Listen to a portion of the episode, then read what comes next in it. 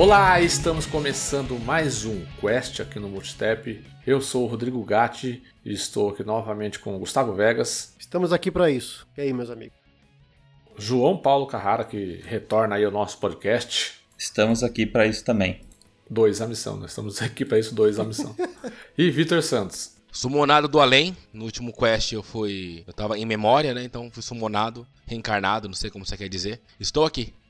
É, foi sumonado, né? Que sumonam-se espíritos. Vitor Santos Voltou para o um novo ciclo na linguagem de Return. É, e tá vendo só? é, bom, então, mas antes de falarmos de Return de verdade, nós temos que dar nossos velhos recados, né? Lembrar você que nós também fazemos lives é, pelo menos umas 3, 4 vezes por semana no nosso canal da Twitch, lá em twitch.tv barra Se você não segue a gente lá ainda, segue a gente lá, dá o seu follow, dá o seu sub, se você tem sub da Amazon Prime, você consegue dar um sub gratuito por mês para um canal que você curta. Então, se você curte o Multitap, vai lá e ajuda a gente, que ajuda muito a gente a, a, continuar nessa loucurinha de produzir conteúdo sobre jogos, né? Falando do Quest, além de você ouvir ele no seu agregador de podcast preferido, você consegue ouvir no nosso site em multitep.com.br. Lá tem um player bonitinho com espaço para comentários, né, com toda a minutagem bonitinha de cada assunto que a gente comenta aqui nos nossos episódios. Né. Para ficar sabendo de tudo isso daí é só você seguir a gente no Twitter, no Facebook e no Instagram. É tudo o Multitep, né? É, segue a gente nessas redes sociais para você ficar por dentro de tudo que a gente produz aí. Sempre que sai quest, a gente, tá, a gente tá postando. Quando vai fazer live, a gente publica também, né? E também lembre-se de entrar no nosso grupo do Telegram, né? t.me barra amigos do.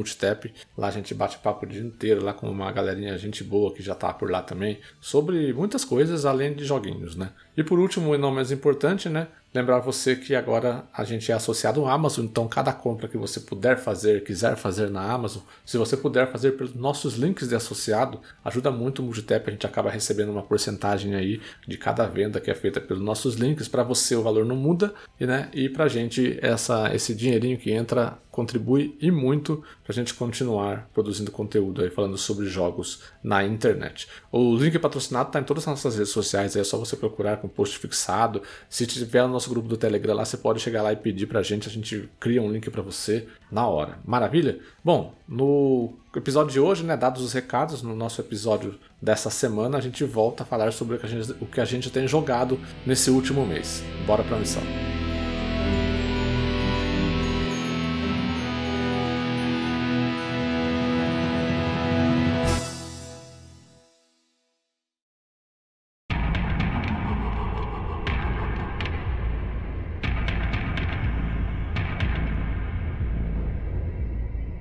Vamos começar com ele. O, o Victor tá, tá, tá galgando postos aqui no Multitap, né? Olha, agora começou Eu de era novo. sempre o é último, agora tô.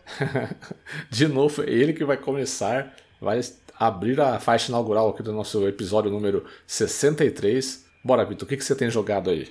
Mas, mas antes disso, ele faz a. Ele tá levando a sério aquele o burro vai na frente, né?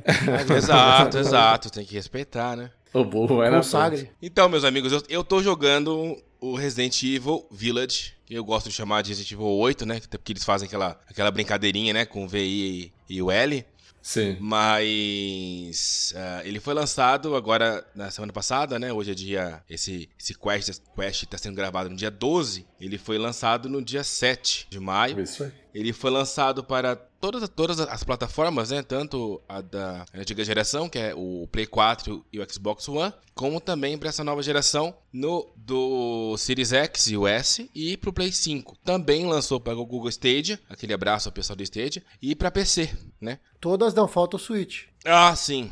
É, tem, é, é, é, bem lembrado. O Switch não saiu. É, foi só, só o Switch que não saiu. Saiu pro Stadia e não saiu pro Switch. Olha que coisa. Uh, ele foi desenvolvido e publicado pela Capcom, né? Ele é uma continuação exata do 7. Eu não lembro de, de outra de outro capítulo dessa franquia, que tem um monte de jogo, tem uns 10 pelo menos, que seja uma sequência tão tão tão direta assim, sabe? Os acontecimentos do 8, eles, uh, aliás, o 8 ele começa três anos depois dos acontecimentos do 7, né? E logo no começo do 8, ele te, uh, ele te oferece um resumo do capítulo 7. Então, assim, já fica a dica aí. Se você não jogou o 7 e você for direto pro 8, você vai tomar spoiler do jogo inteiro. Ele joga assim na sua cara sem dó nem piedade. Tá aqui, ó. É, se você aceitar, se você aceitar ver, né, o negócio lá, né? Porque ele pergunta se você quer assistir ou não.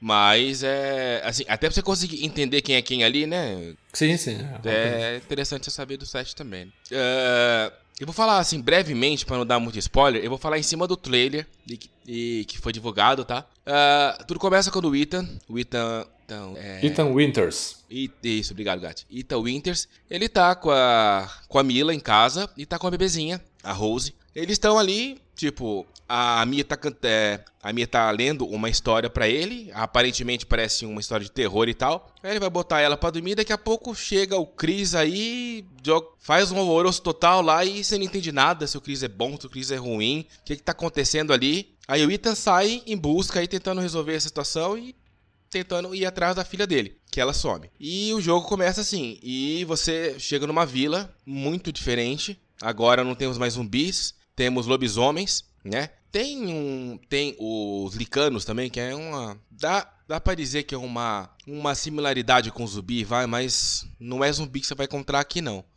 E aí. Uh, e aí o jogo começa, né? Assim. Tem bastante ambientação diferente. Uh, agora eu vou parar de falar da história para não dar spoiler. E vou começar a falar das minhas impressões. Olha, eu joguei o 7 e eu fui muito com o pé atrás, porque para mim não era Resident Evil, mas depois que você engrena no set, que você, que você entende essa proposta nova que eles estão colocando, o jogo flui mais. E aqui, nesse, é, aqui no Village, parece que só melhora. Aquela sensação de, ah, isso aqui não é Resident Evil, para mim não pareceu mais. Acho que, não sei se é porque eu zerei o 7, mas uh, tem muita referência de Resident antigos, tem bosses e que, e que trazem comportamentos de Resident antigos. Assim, por exemplo, como, como você chega numa vila, o pessoal te chama de forasteiro, que é uma referência a quem jogou o Resident Evil 4. Uh, ah, é, os bosses eles ficam caçando você, então. E você não vai conseguir matar ele naquela hora, então você tem que fugir deles, como teve no Nemesis, como teve no Mr. X. Então, tem bastante coisa que ele carrega dos jogos passados que. E, eles fazem com muita competência essa questão. Uh, tem áreas que realmente dá muito medo. Acho que quem viu a minha live ontem viu como eu literalmente peidei cada susto que eu tomava, né? inclusive, inclusive tomei expor da minha esposa. Eu dei um berro tão grande, ela veio aqui atrás quase me, quase me bateu. Só para aproveitar o, a deixa né, que você falou da, das referências dos Resident Evil, né? Eu já joguei, eu já joguei cerca de 4 horas dele, né? 3, uhum. 4 horas. E o começo é muito Resident Evil 4, né, cara? Muito. É, além da, além das, das referências a Forasteiro, que você já comentou, tipo, o próprio, o próprio ritmo do jogo, né? Muito parecido que você chega numa vila cheia de gente infectada, é, e você tem até, uma, tem até uma cena que é muito. Que, é, que também acontece no começo do Resident Evil 4, que você fica preso dentro de uma casa e os e os bichos ficam invadindo a casa, tem que, que, que cuidar daquela onda, né? É, é, pelo menos esse, esse comecinho aí na vila ali é muito Resident Evil 4 pra mim, cara. Muito. E assim, por incrível que pareça, que o jogo, é, você vai estar tá enfrentando cinco bosses. São os chefões, né? Que são três lords mais o boss final. E cada um deles é numa área do jogo. Então são quatro lords e o boss final. Isso. Uh, e cada um deles é numa área diferente. E, cara, como muda essa área? Porque logo assim, logo de cara você vai conhecer aquela que todo mundo conheceu de acordo com as propagandas, né? O, o né? o marketing que fizeram em cima do jogo, que é a Lady Alcina Dimitrescu, né? A Lady Dimitrescu. Então, assim, logo de cara você vai conhecer ela. Um, um Estou no meus... castelo dela, inclusive. É, então. Um dos meus pontos negativos pro jogo é isso. Que eu, eu até tava conversando com o Renan e nós chegamos na conclusão do achismo, né? Que acredito que nem a Capcom imaginava o sucesso que ela ia fazer quando eles, é, assim, quando eles falaram dela, que porque ela é, assim, é um dos primeiros bosses que você enfrenta. Então, é assim, mal começa o jogo, você já vai falar tchau pra ela. Então, é assim, meio que. Bom, mas era só isso? Fizeram tanto marketing pra ela, pra só isso? Então, esse é um, é um dos meus pontos negativos. Acho que eu, eu não tenho muitos pontos esse jogo, mas esse, esse realmente ele me deixou meio, meio chateado. Porque eu falei, caramba, puta hype que fizeram pra, pra durar tão pouco, né? E ele é uma ótima personagem. Eu acho que todos os bosses desse jogo, eles são eles são muito cativantes, eles são muito bem criativos, eles são. Eles botam medos mesmo, né? E. É, uma outra coisa que eu achei que eles pegaram do Resident Evil 4 e eles transformaram, assim. Eles levaram num patamar de tamanha qualidade que é o caso do Duck. Duck, ele. ele faz o mesmo que aquele, aquele NPC do Resident Evil 4. Ele te vende armas, ele te vende é, é, itens de cura, munição, ele melhora suas armas e tal. Porém que ele não é somente um NPC inútil como é no 4, que ele só aparece do nada, tipo, te dando um sustinho, ah, e aí, quer comprar alguma coisa? Não, ele te ajuda na história, ele te conta sobre a história do jogo. Ah, assim, ele... É, é Duck ou é Duke? É, eu, eu li no jogo como Duke. Duke, Duke, desculpa. É. É, né, é isso, Duke. Ah, Dá um título, né? é, é, é isso, isso, isso, é. É, não é Duck, é. Duck é um título Isso. de chefe de É, estado. exato, exato. assim. E assim, ele é, é, é igualzinho aquele NPC lá do 4, que eu não lembro o nome dele, e que ele aparece quando você menos espera, mas quando você vê, você fala, puta que pariu, graças a Deus achei ele. Eu precisava. Acho que o, acho que o NPC do 4 não, tinha nome, né? É, eu, eu também não sei se tem, lembro Acho que ele agora. nunca se apresentou como nenhum nome. Assim. É. Inclusive, na primeira vez que você encontra ele, ele fala a típica frase que falava o NPC do 4. Tipo, ah, você quer comprar alguma coisa? Tem uma frase é, que fala sempre quando você encontra ele. E ele repete, assim, repete na primeira vez que você encontra ele. Então, assim, tá com Ele dúvida no jogo. É isso, é isso, é, é nesse sentido. Então, assim, tá, é, tá com dúvida da onde ir, é, que item você pegou, volta nele e que ele vai explicar, ó, esse item aqui, ele faz tal coisa. Aí agora, eu acho que você poderia ir pra tal lugar pra dar uma olhada. Não, mas fique tranquilo, se você for lá, resolve. Então, assim, ele complementa muito na história e, e tá sempre muito presente. Ô Vitor, uma coisa que, que eu queria perguntar pra você. É, no 7, né? O 7, eu, eu achei o 7 muito bom, um jogo ótimo. Adorei a forma que a franquia ela se renovou, né? Porque é uma nova renovação da franquia, né? O 4, ele renovou a franquia trazendo aquela A visão no uma ombro. pegada mais ação, a visão no ombro, né? E aí que os 5 e os 6 continuaram, né? E aí o 7 chegou com um- nessa pegada de, de- dos jogos de terror né, contemporâneo, né? Amnesia, Outlast e tal, colocou em primeira pessoa, né, para dar mais imersão de terror. E na época eu, eu, eu lembro que eu achei o 7 até a, a primeira metade dele é, muito boa, até a casa ali da, da mulher, ali, a batalha que você faz com a, com a mulher, né? É, e dali pra frente eu achei que ele se perdeu um pouco no ritmo, ele começa a acelerar muito, começa a colocar muita, muita ação. Aquela parte do barco, por exemplo, eu acho, do navio, eu acho dispensável pra cacete na, naquele jogo. E... A parte do navio é aquela que é com. É pra frente, né? Que você vai fazendo uns Isso. puzzles, né? Tem o elevador e tal. Isso, é uma das últimas partes do. do É que é, aquilo conta uma parte da história que você não conhece, né? Mas tudo bem. Eu Sim, acho sim, que sim. faz sentido É. pra você entender o que aconteceu, como foi que tudo aconteceu. Então, mas enfim. Não, sim, sim, com relação à narrativa, tudo bem. Eu digo com relação a ritmo de história, né? Eu acho que da metade pra frente, é, ele coloca muito mais inimigos, ele, ele começa a se tornar mais um jogo de ação do que um jogo de terror, que ele tava indo até aquela metade, né, pra mim. O, no 8, você já jogou quantas horas, inclusive? Você não terminou ele ainda, né? Cara, eu tô com 9 horas no 8. Ah, tá quase terminando. É, então, eu tô. Eu tô no quarto Lorde, É, tá. né? Eu tá tentei dar uma corridinha aqui quando acabou o expediente, mas eu, eu- eu não consegui dar continuidade até agora, até agora próximo do, do, do quest. Sim, mas a pergunta que eu queria fazer é: como é que tá o 8 em ritmo nesse sentido, sabe? Depende da, do Lorde que você vai enfrentar. Porque assim, cada Lorde tem uma proposta diferente. Então, a, a área do Lorde, elas são muito meio similares, sabe? Então chega, tem um puzzle, pega uma chave, abre tal coisa. É, tem aqueles puzzles normais de todos, todos os outros Resident Evil e que a gente conhece. Que eu acho que foi muito bem feito. Porém, a boss fight de cada um é, é, é única. Então, assim, uma é só puzzle, a outra é só tiro, o outro é dar um mesclado, entendeu? Então, assim, pelo que eu li e pelo que me falaram, um dos bosses aí é bem ação. Vou falar qual. Um dos bosses é bem ação. E ele até chocou um pouco o pessoal aí que. Porque saiu muito fora da curva do que, do que já vinham jogando. Eu não senti esse essa mudança brusca de muita ação no 8, como eu percebi em partes do 7. Logicamente você tem várias armas que teoricamente são clichês do jogo, que é o lança-granada, a Magnum, a 12, a pistola, né? Mas não tem nada que fuja do que a gente já não conhece em outros Resident Evil. Não zerei ainda, É, é o que eu disse, eu tô checando no esse final, mas por enquanto, dentro do que eu joguei, ele tá menos ação do que o 7 e muito mais terror do que o 7. Apesar que aquele começo do 7 também é bem fortinho. Mas não se É. compara ao que temos um 8 e o. Ah, é? não, aquela parte de ontem, pelo amor de Deus. É, eu tô é ouvindo diz- eu ouço dizer na galera no Twitter, eu não assisti essa live de ontem, e eu ouço e eu ouço dizer no Twitter que a parte do- da mansão Benevi- Benevito, E, então, Bene- é, da Madre então, Benevito. é essa mesmo. É, É, a é, é- Dona negócio é Benevento. Isso. É isso, É, é o da Dona Benevento. É essa mesmo. É sim, cara. Que é, uma muito casa foda. de bonecas, né? Uma parada Isso. nesse... É, então, ela é uma boneca, né? Ela é uma Uhum. boneca, né? E aí, assim, ela mexe com voodoo, né? Não tem. Ela faz das bonecas e tal, ela mexe e tal. E é foda. Então, é, toma muito isso, cara, porque É muito carregada no é terror. muito carregado e, e é, uma, é uma área muito escura. E. Ah, eu lembrei de outro ponto negativo desse jogo. A lâmpada. Ele acende por conta própria. Então, quando você fica é, no total escuridão, o próprio, o próprio, o próprio personagem ele vai estar acendendo a lâmpada. Aliás, uma lanterninha, né? Tem lá.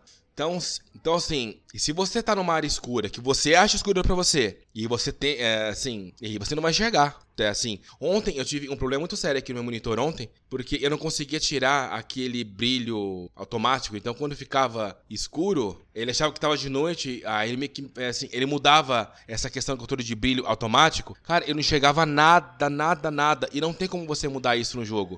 Ele tem duas opções lá pra você estar mudando o brilho, mas assim, não dá pra você deixar muito branco ou, ou, ou muito escuro, entendeu? O jogo não te dá essa liberdade, que tem muitos jogos que, e que tem essa, esse, essa ambientação escura, mas você consegue dar aquela modificada e deixar cinza, né? Aí você consegue ver o, o ambiente mesmo quando tá escuro. Aqui no Village não dá. É, mas daí você tá roubando no jogo, né? Tipo, Então, eu não tô roubando no é ficar jogo. escuro. Não, não, não, tudo bem, mas é que eu tô problema no meu monitor. Eu queria só dar Ah, uma sim, eu melhorada, né? Aham, Nesse sim. caso aí não deu. Até porque eu Não, não, mas falo. eu, quando eu comecei a jogar ele, eu teve uma, uma- o começo ali achei bastante escuro também na vila, principalmente dentro das casas, assim, sabe?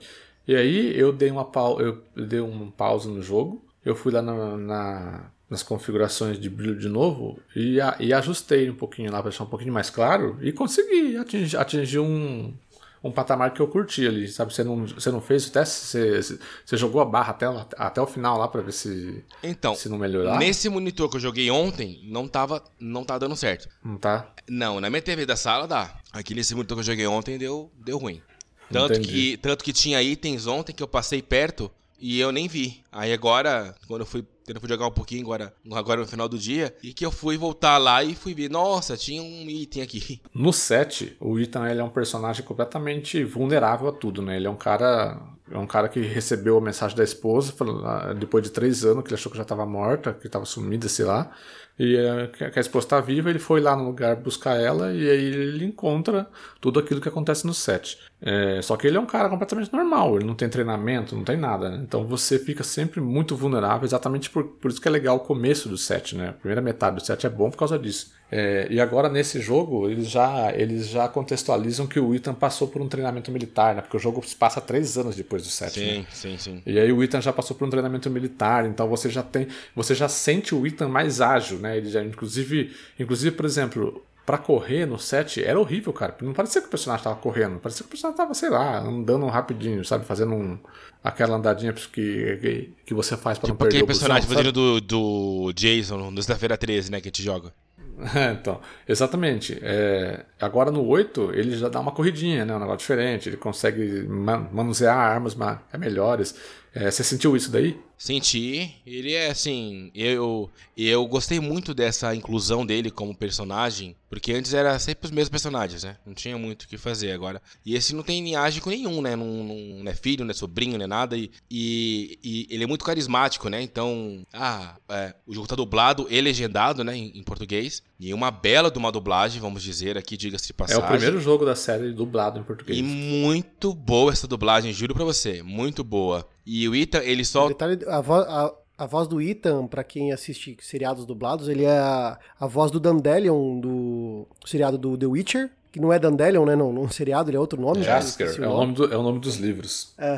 E ele também é a voz do Cisco no seriado do Flash. É o cara famoso, é Rafael. Deu branco agora, mas é um cara muito famoso. E é, ficou muito boa mesmo. Na demo já dá pra ver que não só do Ita, mas dos outros personagens. Sim, os, muito bem feito. sim os bosses. O que essa lei de Dimitrescu, ela tem três filhas, né? E cara, a dublagem delas é muito da hora. É muito da hora, sabe? Dá medo É mesmo. Rafael Rossato, o nome do cara, dublador do Ethan. Então, assim, aí, isso na questão da jogabilidade. E, e- e no decorrer do jogo, ele faz uns comentários, tipo, raiva, tipo, se questionando, sabe, de alguma coisa que acontece e tal. Cara, dá uma imersão tão grande no jogo que, assim, isso tá muito bem feito mesmo, sabe? Ah, antes você conseguia, até o 7, né, que é o que, eu, é o que eu lembro, você conseguia só melhorar as suas armas, né? E você conseguia. E aqui não. Aqui você tem a opção de caçar animais. E com a carne desses bichos, então, dá pra você pegar carne que vem de porco, de alce e de. É. Galinha? lembro. é, Então, a galinha é frango, né? Aí o da galinha vem frango e. Quer dizer então que nessa vila aí não estão proibidas as crianças e os animais. Não. E apesar que.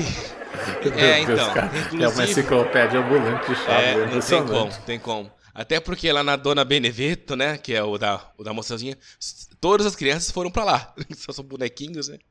Então, aí com esses, aí, aí com esses, com essas, com essas carnes que você pega, né, você leva no Duque e ele prepara um prato pra você, cada um tem uma receita, tem tem aí tem peixe lendário, tem porco lendário, tem e assim. Parece Sea of Thieves. ó. É, Então, e aí com esse prato, aí ele melhora, é, assim, ele vai melhorar o tamanho do seu HP, ele vai melhorar o, o quanto que você consegue defender quando você tá sem arma, né, que ele coloca as duas mãos na frente, assim, dá pra não vir nenhum ataque de pancada, então dá pra você melhorar isso, assim, dá pra, dá pra melhorar a... A, a velocidade que você corre, isso é uma coisa que eu achei bem legal, porque assim, você tem que sair, na- assim, tem que sair pelo, pelo mapa, que tem, é, eu não lembro de, eu, lembro de outro Evil que tenha um mapa ah, geral assim, porque antes, que antes como que era o mapa no antigos, você abria o mapa do lugar que você tá. Aqui não, aqui é todo o mesmo mapa e você vai dando zoom. Então, se você puxar tudo pra fora, você ver toda a vila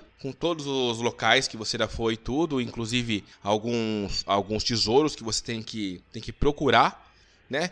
E eu diria que é que eu sempre me engasgo nessa hora que eu falar com vocês. Sim, ah, ele é um mundo semi-aberto, porque ele é fechadinho ali dele, mas você pode ir pra. É, assim, vai ter uma hora do jogo que você vai poder ir pra qualquer lugar, entendeu? Que você vai ter todas as chaves e tal. Então. Ah, mas é, é- é- só te, desculpa te interromper, Vitor, mas eu acho que ele é, ele é basicamente a mesma coisa que os outros Resident Evil, porque se você pensar no 1, por exemplo, o 1 ele se passa todo dentro da mansão. O hall central da mansão é basicamente o hub dali, que a partir dali você vai para ala leste, ala oeste, né? Essas, esses lados da, da mansão. Resident Evil 2.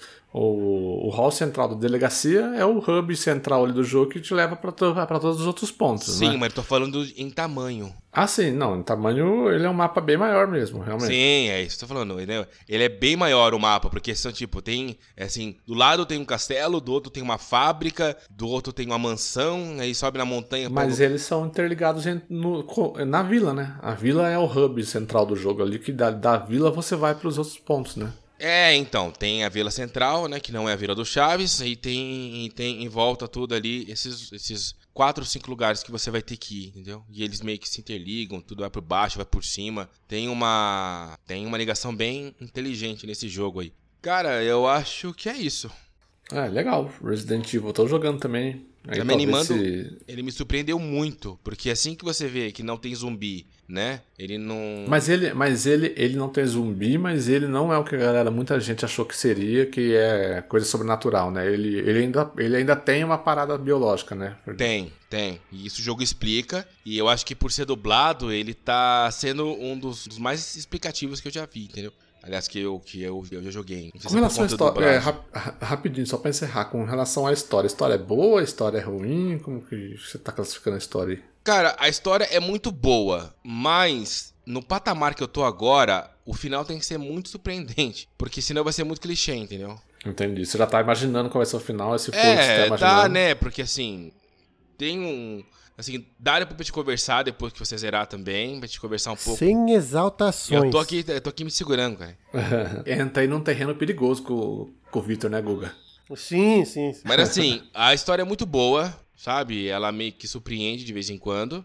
Com alguns acontecimentos e tal. Mas eu imagino que o final seja. Puta, não acredito. Sério que é isso? Então, sim. O que eu queria saber, eu não consegui descobrir ainda. E o que mais eu queria saber, eu não consegui. E tô com 9 horas de jogo aí. E dizem que o pessoal usou. É. Dizem que o pessoal zera com 12, 13 horas, né? Só. É, de só 10 falta- a 12 horas por aí. é, né? então. É que eu tô luteando tudo, cara.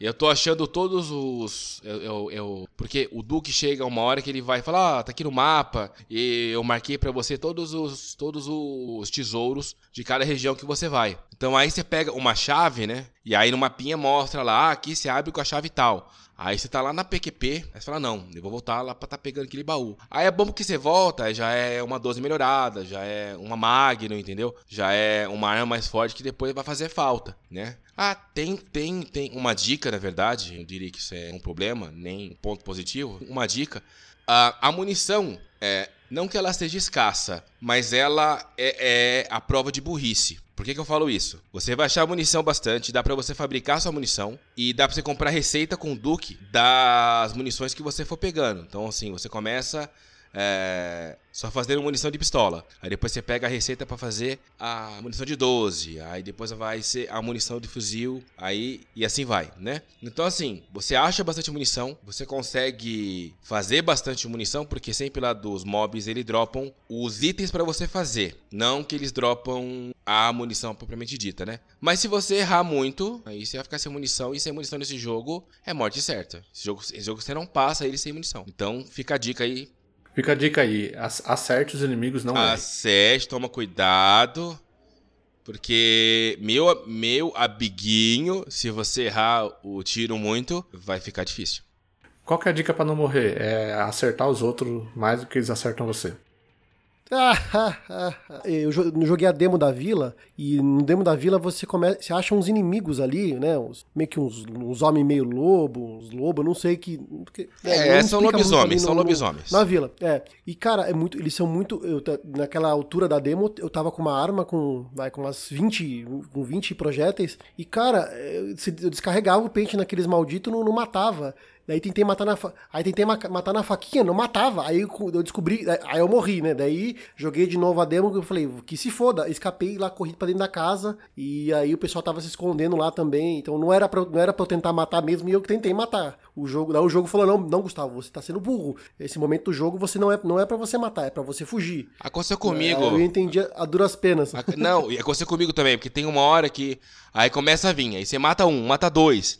Aí daqui a pouco eu matei cinco, matei dez. Falei, não, agora vai acabar. Aí daqui a pouco vai 15, 20. Falei, não, peraí. Então acho que eu tô sendo burro. Eu acabei com meus tiros aqui e agora é a hora de eu correr, né? Porque. É, e, e por mais que eu atirava, eu gastava o pente todo de bala e o cara não morria. Comigo, pelo menos na, na demo, foi isso. Na demo, né? Foi No meu assim. caso, eu matava, mas eles brotavam de novo. Entendeu? Eles vinham mais, assim, vamos supor, vinha a ordem, aí o. A, a ordem não. E vinha uma horda. Horda. Aí o jogo falava, ah, você matou, Vitor? Então toma mais uma horda aqui. Aí eu matava, mas você matou de novo, Vitor? Então toma mais uma horda aqui de novo. Eu falei, caralho, tá ficando difícil. É o jogo falando, ô, bu- ô burro, você não tá percebendo que. Sai é daí, animal, matar? vai embora. É, é, aconteceu Corre, comigo fuge. também. É que che- chega uma hora que você acaba a munição ali e você fala que, pô, vou correr, né, bicho? Não Vou tem que fazer, né? A munição. faquinha não rola. É. Não vai. Aí, aí, aí acontece uma animaçãozinha lá que dá, que dá continuidade ao jogo, entendeu? Então é, é, é o jogo te dizendo assim, eu queria que você corresse. Eu queria É. que você corresse, entendeu? Só que a- não sei se é a gente que tá acostumado a, a- a ter o enfrentamento ou se foi o design do jogo que os caras não foram tão brilhantes a ponto de dar a entender que é pra correr. Talvez uma mistura das duas coisas. É, é porque assim, como ele é um, um jogo de terror, sobrevivência, né? Horror, horror survival, né? Então assim, entende-se que você não vai sair matando todo mundo igual o Rambo. Entende? Você vai fugir um pouco. Mas aí, No caso da demo, como eu começo com uma arma já, se o cara me desse só uma faca, ou nada, nenhuma arma, eu tô sem nenhuma arma. Meu instinto primitivo ali de, de, É de enfrentamento de um bicho é fugir. Agora, se eu tô com uma faca, eu tô com uma, uma, uma arma com 20 tiros, meu primeiro instinto é tentar me defender com a arma. Ô Guga, mas na demo, você, você achou que os inimigos eles eram meio que uma esponja de balas? Tipo, Sim, eu achei- tomava, tomava muito dano, muito dano não Isso. morria? Isso, É, aconteceu comigo. Eu, eu- vi uma galera falando isso daí também, e, e aí o pessoal que jogou a demo perguntou pra quem já tinha jogado, né, com acesso antecipado aí, Aham. tipo, viu, na demo os inimigos não Continuava morriam nem assim. a pau, no jogo normal tá assim? Aí os caras, não, não tá assim não, os caras morrem, é, é, acho que eu acredito que eles fizeram isso na demo pro cara não pegar os 30 minutos e ruxar igual um maluco, tentar chegar em, sei lá, Ah, porque na demo tem aquele negócio, né? Você podia jogar durante 30 minutos. O jogo é totalmente aberto, mas você pode ter, ter um timer ali, né? Quando você chega nos 30 minutos, ele para, ele para o seu jogo, né? Você não consegue jogar mais. É, acho que eles fizeram isso exatamente para dificultar da galera sair, sair rushando a demo para tentar chegar mais longe possível, entendeu? Acho que foi isso aí então. É, isso daí. E só pra finalizar, a título de informação, né, a Capcom anunciou né, no dia 11 de maio, ela soltou um, comunicado à imprensa revelando que o Resident Evil Village eh, vendeu mais de 3 milhões de unidades em todo o mundo desde o lançamento no dia 7. E então foi bem forte, né, cara? 4, 3 milhões, quase 4 milhões, porque eh, eu tava vendo aqui o Resident Evil 7, que foi lançado em 2017, ele até o final de 2020, né, ele tinha vendido cerca de 8 milhões e meio de cópias. Então, o, o Village em praticamente 3 dias vendeu quase metade do que o do que o Resident 7 vendeu em 3 anos de existência, né? Ah, mas é isso aí, Resident Evil Village, provavelmente, não sei, eu vou, eu vou jogar ele, né? Como como eu tava dizendo aqui, quando o Victor é, precisou dar uma, uma saída, eu não queria jogar ele antes de terminar o meu Resident Evil 2 Remake, só que eu joguei um pouco em live hoje, eu avancei um pouquinho, cheguei no castelo e tô, tô gostando da ambientação, sabe, da pegada do jogo. Agora eu vou até o final. Então, Vai, terminar. Gatti, até porque não é sequência, né? Em É, tese, é, cada mas- Resident Evil até o 7, o que você vê são mutações diferentes do vírus, né? Mas não que eles sejam sequenciais. É, o, Ga- o Gash tá lutando contra o toque dele de não deixar as coisas. Pela deixar as metade, coisas em- é, sem terminar, pela Ah, metade. mas é, temporariamente, pô. Não, não, então, eu vou, eu vou pegar o Village e vou, e vou jogar agora porque eu, eu, eu curti, eu embalei nele, graças à live que eu fiz hoje, hoje à tarde. E, e aí eu vou. Eu vou jogar ele e aí talvez, se eu, se eu achar que eu tenho mais alguma coisa a acrescentar, no próximo episódio aí de jogos eu trago mais sobre ele. Gatti, só fazendo um adendo, não querendo prolongar muito, eu vi na live uma hora que você deu um tiro, acho que na mão do zumbi, e a arma caiu, né? Isso. Você achou que foi tiro porque foi tiro na mão. Na verdade, quando você stuneia o monstro, ele dropa a arma, entendeu? Então. Ah, entendi. Quando então ele fica tonto, então- ele dropa. Isso. Então, aquele seu tiro, ele meio que deixou ele meio stunado, aí com isso, aí ele dropa a arma. Achei que tinha. Porque coincidiu com um tiro ter acertado justamente a mão dele ali, o braço ali. Achei que É. tinha sido isso. Não é, é assim, não é igual ao a esse reboot, a, a esse remake do Resident Evil 2 e que você atira na perna e, e, a, e a perna cai. Não, não é assim. Tanto que você pode não, dar no, no peito que ele segue andando. Não, não é assim. Inclusive eu, ten- inclusive eu tentei fazer isso, eu lembrei do que no, no, no 2 Remake faz isso, né? Aí eu falei, puta, será que aqui faz também? Aí eu tentei atirar, atirei, atirei, atirei, e falei, não, não vai fazer não. Ah, eu dei um tiro de sniper na perna do zumbi, ele morreu, mas a perna não caiu. Não, beleza, então isso aí, Resident Evil Village.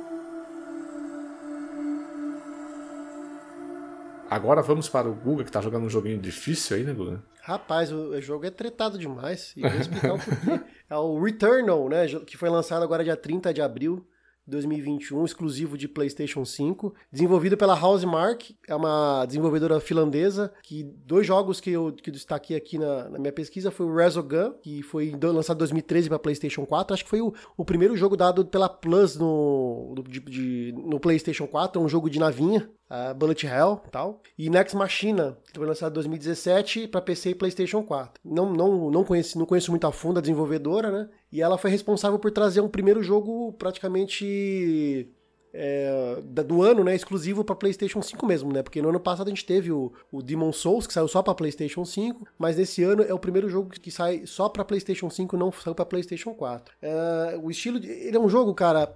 Ele é uma mistura de, de Bullet Hell com. Aí vai entrar a questão.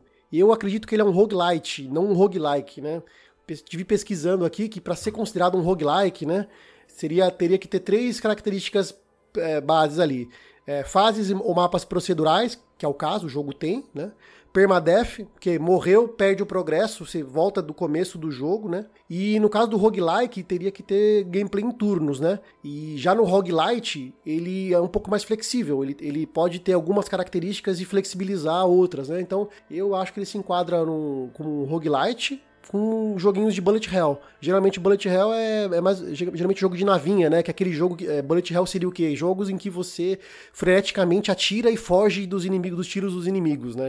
É, resumindo, é, seria isso. Ele é um jogo em terceira pessoa, em ação. O pessoal compara muito com o assim, mais ou menos com como que chama aquele jogo do, do Xbox do Record. Que fez Record, isso, o pessoal compara um pouco com Record, que é você anda com um personagem em terceira pessoa e, e você tem a mira, a mira já é, na tela e você sai atirando. É mais ou menos isso. Inclusive, a galera fala que o Record é difícil pra caramba também, né? Eu não cheguei a jogar. É, mas em, em, em, resumo, ele é um. Você joga com a Selene, é uma, uma astronauta, por assim dizer, né? Uma, ela faz parte de um. de um.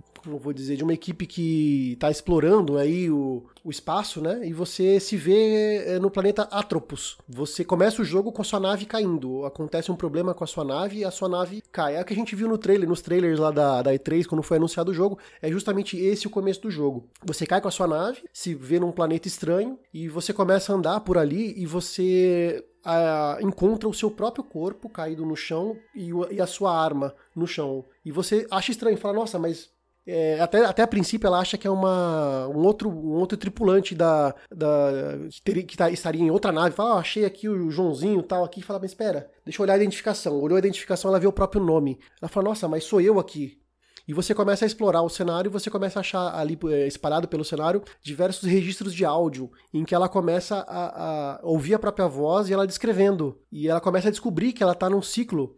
Pessoal, eu, assim, minha primeira referência nesse tipo de ciclo é o, é o filme do Bill Murray, o, aquele do Dia da Marmota, né? O, o Feitiço do Tempo. Feitiço do cara, Tempo, isso. É, feitiço do tempo. Que o cara morre e retorna, sempre repetindo o mesmo dia. E ela se encontra nesse loop. É, então ela começa a achar dados, registros de áudio, e ela lembrando de algumas coisas e fala: Nossa, o que, está acontecendo, né? Eu, eu, de novo aqui. E, e o jogo base, basicamente é isso. Toda vez que você morre, é, você volta para o instante em que tá, a nave está caindo. Assim, há algumas, algumas animações diferentes ali para quebrar, o, quebrar um, um pouco a repetição. Inclusive, tem vezes que você volta dentro, dentro da nave. Isso é, é, legal. Quando você volta dentro da nave, você tem acesso a alguns painéis internos ali que, que, são, que são que servem como menu de status. Você consegue ver quantas, quantos inimigos você matou, é, quantas mortes você teve, quantos bosses você já, já, já derrotou. E tem um painel ali que é só de desafios, né? Que você disputa com a comunidade e você ganha itens que você pode usar na sua jornada. Uh, então são. O jogo é baseado em ciclos que fala, né? Cada vez que você morre, você reinicia um ciclo novo. É um jogo que, é um jogo que não dá prioridade à narrativa. Tá? Diferente dos, dos, dos jogos tradicionais da, da, Sony exclusivos, que dão muita ênfase na narrativa, no drama, sabe? No, é mais voltado pro lado emocional. Esse é um jogo muito voltado pra mecânica e pro gameplay. Né? Eles dão prioridade às mecânicas do jogo. E, assim, então não é um jogo tradicional para aquele fã da fã de jogos da Sony, né, por assim dizer. Então talvez seja um obstáculo aí para essa galera. Ah, essa questão da, de ser um jogo das fases serem procedurais. Toda vez que você morre e você volta pro, pro início do ciclo, todo o cenário que você explorou ele é remodelado as salas mudam de disposição, mudam de design, os itens que tinham ali também são alterados, né? Então, toda vez que você morre, a experiência que você adquiriu explorando o cenário vai por água abaixo. Você vai ter um, um, uma fase totalmente nova para você explorar, né? É uma característica aí dos jogos rogue, roguelike e roguelite, né?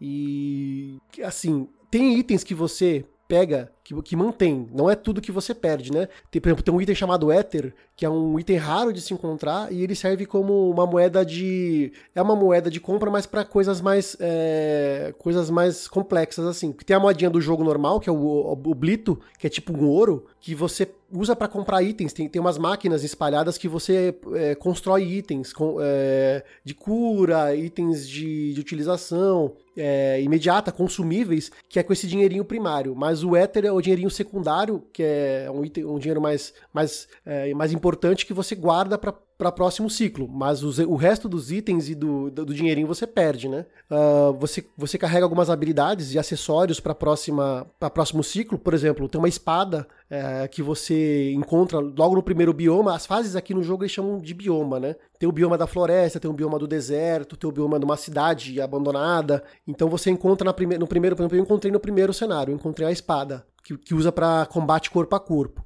E tem também um, um arpel que você usa para acessar lugares é, mais distantes, né? Tem pontos específicos que você consegue acessar. Esses itens você conserva para a próxima jornada, mas evolução de arma, itens consumíveis, tudo isso você perde. Né? Inclusive tem muitas armas, tem pistola, tem escopeta, tem metralhadora, tem arma de tiro de, de tiro elétrico, é bem variada a questão das armas e, e elas são aleatórias também. Então você vai ter que de repente se adaptar cada vez mais a um estilo de jogo que você não está acostumado, porque você não encontra armas com facilidade, assim, ah, eu gosto de jogar com a metralhadora. Putz, pode, pode ter que uma, em um ciclo você não encontre, você só encontre pistola e escopeta. Então é um jogo que exige que você tenha muita flexibilidade no seu jeito de jogar. Né? Uh, deixa eu ver o que mais eu marquei aqui para falar. Ah, ele é um jogo que não tem, não tem vida, cara. Assim, você, a partir do momento que você morre, volta o ciclo, certo? Só que o jogo ele tem duas oportunidades que você consegue ter, ter, ter eh, essa vida. Tem um item no jogo que é um, uma estátua de astronauta.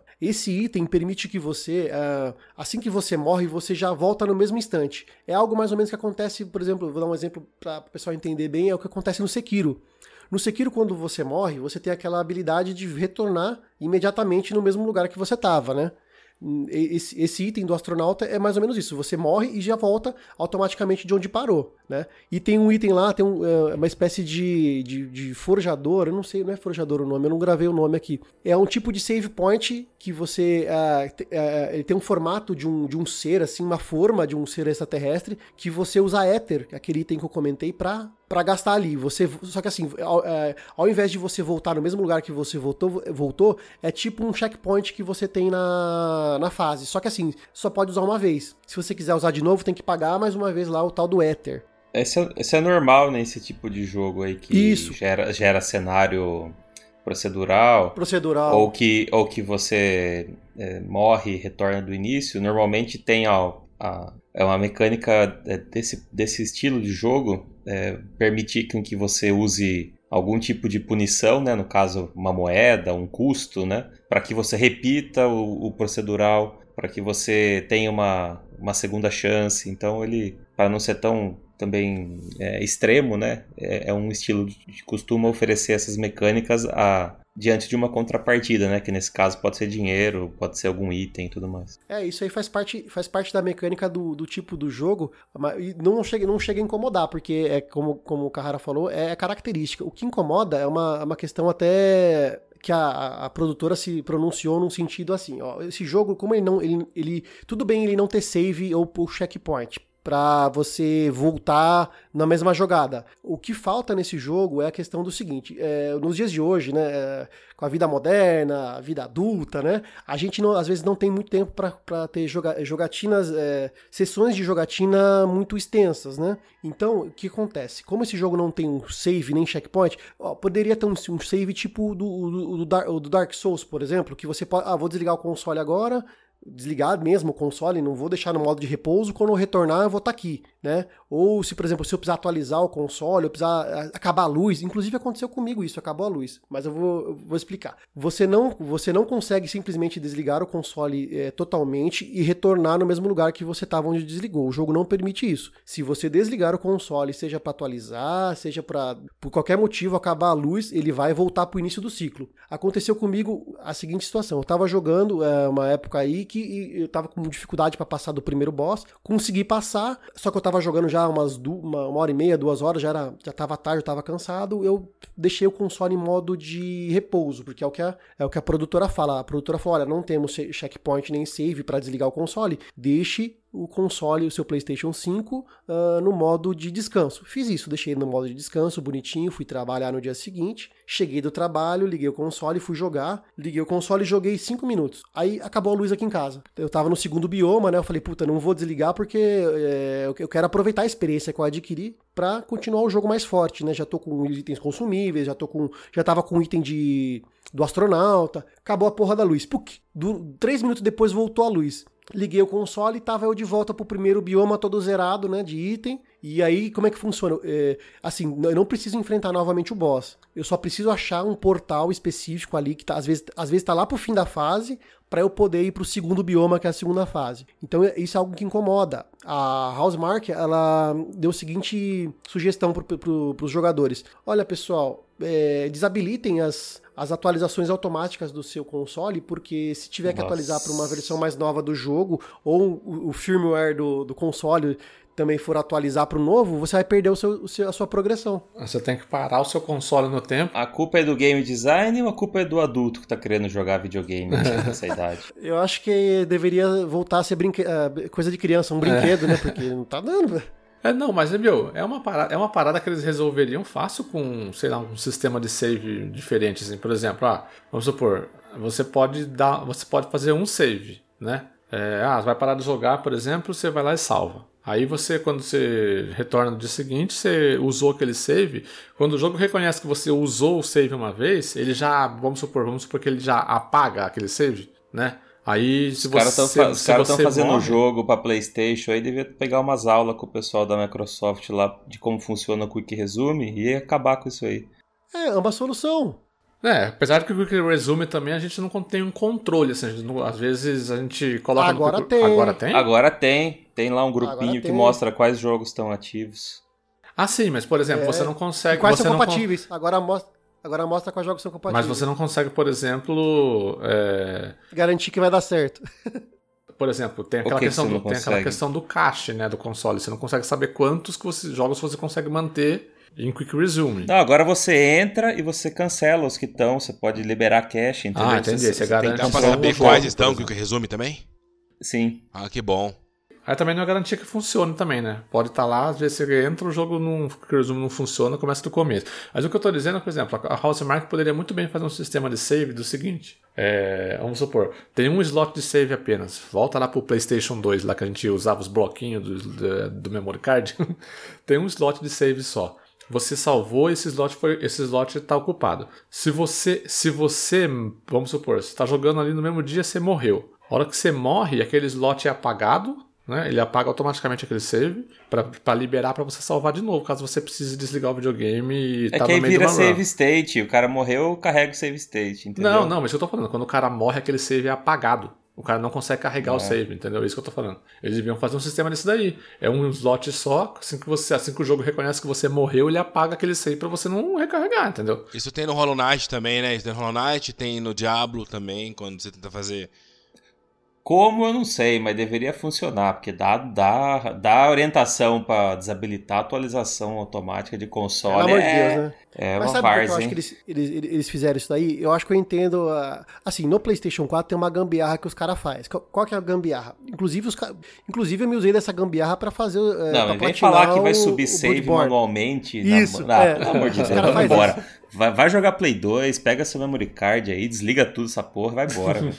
Não, não, não tô falando pra fazer isso. Eu tô falando que talvez eles, eles não fizeram isso que o Gat falou, porque os caras iam, usar da, da, da traquinagem pra poder, né? Dar proce- Toda vez que o cara morresse, o cara ia pegar o save lá que tava a coisa e ia substituir, sabe? é, então, já, já é um absurdo em 2021 você tá falando em subir save manualmente, né? Mas tudo bem.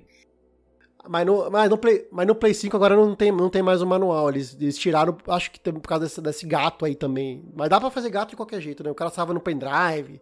Dá pra fazer. do- É, mas aí, aí, aí é aquele negócio. Quando você tá com um usuário que quer burlar o seu sistema de qualquer jeito, ele vai arrumar um jeito. Não adianta.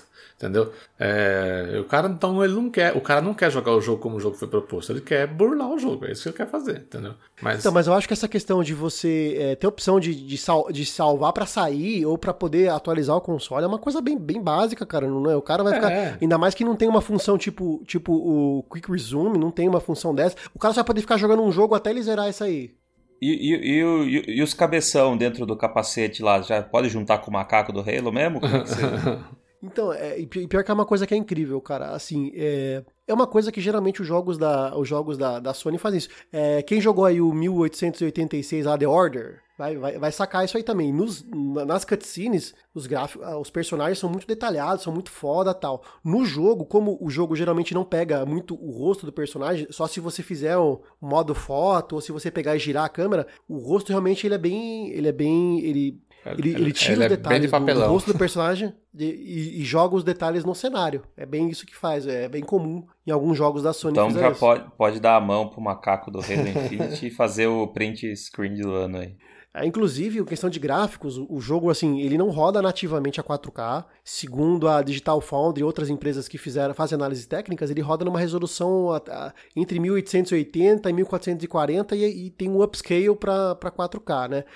Porque ele roda 60 FPS e tem um Ray Tracing uh, habilitado, mas esse Ray Tracing não é para aquela questão reflexiva, né? E sim mais para questão de, de, iluminação, nada muito complexo ou avançado. Então eles optaram talvez por é, trazer uma, uma, uma, redução ali na, na resolução para poder o jogo rodar 60 FPS, que é um é o que eu já até comentei com, com, com o Carrara hoje no, no, no, grupo que a gente conversa e comentei nos quests anteriores também. Uh, o pessoal tá prezando nessa geração pelo desempenho de 60 FPS. Então, às vezes estão fazendo algumas concessões por enquanto, que é início de geração, na parte gráfica, para garantir o desempenho de 60 FPS. Ainda mais um jogo bullet hell como esse, cara. Você precisa ter responsividade no controle tanto para matar os inimigos quanto para escapar. E é um negócio que é treta, velho. Conforme você vai ah, liberando os biomas, vai aparecendo novos inimigos e, e, e assim, a, essa questão de, do, do, do jogo ser procedural também tá na questão dos inimigos. Às vezes você entra numa salinha que é tranquila ali, que é de boa, parece um, um,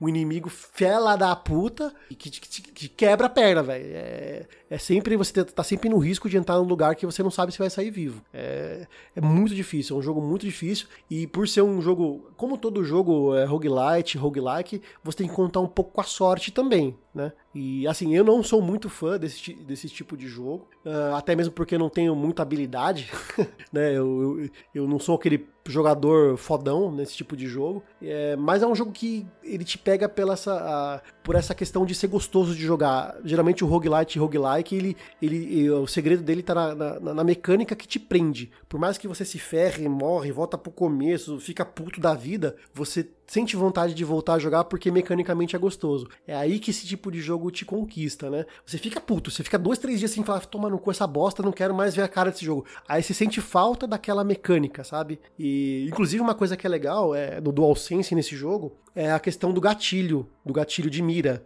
É, é, assim, é uma das coisas que eu senti mais assim de, de diferença no, de ter um DualSense, de, de, de ter o DualSense no essa função. O gatilho, aquele gatilho uh, adapta, adaptativo que eles falam, você aperta ele até metade, só que assim, ele apresenta resistência até metade. Essa é a mira normal. Se você pressionar, é, aí você vai ter uma resistência. Se você forçar um pouco mais o dedo, ele habilita a, a a mira alternativa, que é uma, uma, uma, munição especial que você tem, que você é um tiro especial da arma. Tem arma que tem tiro de bomba, tem arma que tem tiro elétrico. Ele é uma, uma é um tiro mais forte, especial, que muda de arma para arma e às vezes muda da, dentro da própria arma. E esse gatilho adaptativo é, coloca mais essa coloca mais essa camada de, de, de, jogabilidade. Então você vai apertar, vai sentir aquela, aquela resistência e você aperta mais um pouco e consegue essa mira especial. Eu achei incrível essa função. Eu acho que é uma, é uma coisa que vão utilizar bastante e, e que faz diferença no, no, no, controle do PlayStation 5, que a gente não, não tem ainda em outros consoles, mas eu senti que foi utilizado de uma forma muito criativa e espero que, que a galera continue usando assim dessa forma, a, esses recursos do, do controle. Eu acho que, resumindo, é, é isso. É, não, é um jogo que não é para todo mundo, parece clichê, né? Mas uh, eu acho que todo roguelike roguelite é, é, é, clichê falar, mas é um jogo que não é para todo mundo. Tem pessoas que vão sentir dificuldade em avançar e vão dropar o jogo. São aquelas mesmas pessoas que às vezes sentem dificuldade em um jogo Souls e, e, e dropa, mas com a diferença de que aqui você perde tudo. então você volta do começo do, do, do jogo. A, tá certo que você tem atalhos depois que você passa pro primeiro bioma, segundo bioma tal. Você consegue é, atalhos para voltar para aquele bioma, mas às vezes esse atalho atalho, é, como é procedural, não tá na, na, na, porta seguinte que você abre, ela tá lá pro, pro, fim do cenário. E às vezes você chegou lá, aparece aquele inimigo mais fodão, e você tá fraco, morre de novo. Aí você, volta pro começo, e esse ciclo que, que torna às vezes gostoso ou infernal jogar esse jogo. Mas você, o Guga, você não perde tudo, né? Tem algumas coisas que você ficam permanentes, não, não ficam? É, o que fica permanente é o tal do Ether, que você a, acumula, que é essa moeda especial, e, as, e as, alguns acessórios que você vai, você vai pegando pelo caminho. A espada, o arpel, Uh, mas, e, e, pouco, e poucos itens, né? Mas o resto você perde. Você perde a evolução da arma, você perde a evolução do seu traje, porque o seu traje você consegue, você consegue aumentando a integridade dele. Você vai coletando itens que você aumenta a barra de energia, de vida. Só que isso você perde também, né? Então é, você perde praticamente tudo, cara, assim, de, de, de mais imediato. Você guarda coisas, coisas é, é coisas, quando eu tava lembrando aqui do Dead Cells, você guarda umas, algumas habilidades permanentes ali, mas que vão facilitar talvez o seu retorno ali. Mas as armas, cara, é muito importante você dar sorte com a arma, por exemplo. Né? Com os itens. É, inclusive, sobre os itens, eu, ve, eu tô vendo a galera que, que gosta de platinar jogo reclamando muito no. xingando muito no Twitter, porque tem, tem troféu de coletável, né? E os coletáveis, eles são procedurais também, né? Ou seja, eles, são, eles, têm, eles estão sobre aquele sistema de é, RNG, né? Random Number Generation, que, que eles, eles aparecem randomicamente no cenário, eles não têm um lugar específico, né? E, e às vezes o item que você precisa vai aparecer, às vezes o item que você precisa não vai aparecer, então tem que ficar jogando, jogando até, até achar o item, cara. A galera tá puta pra cacete.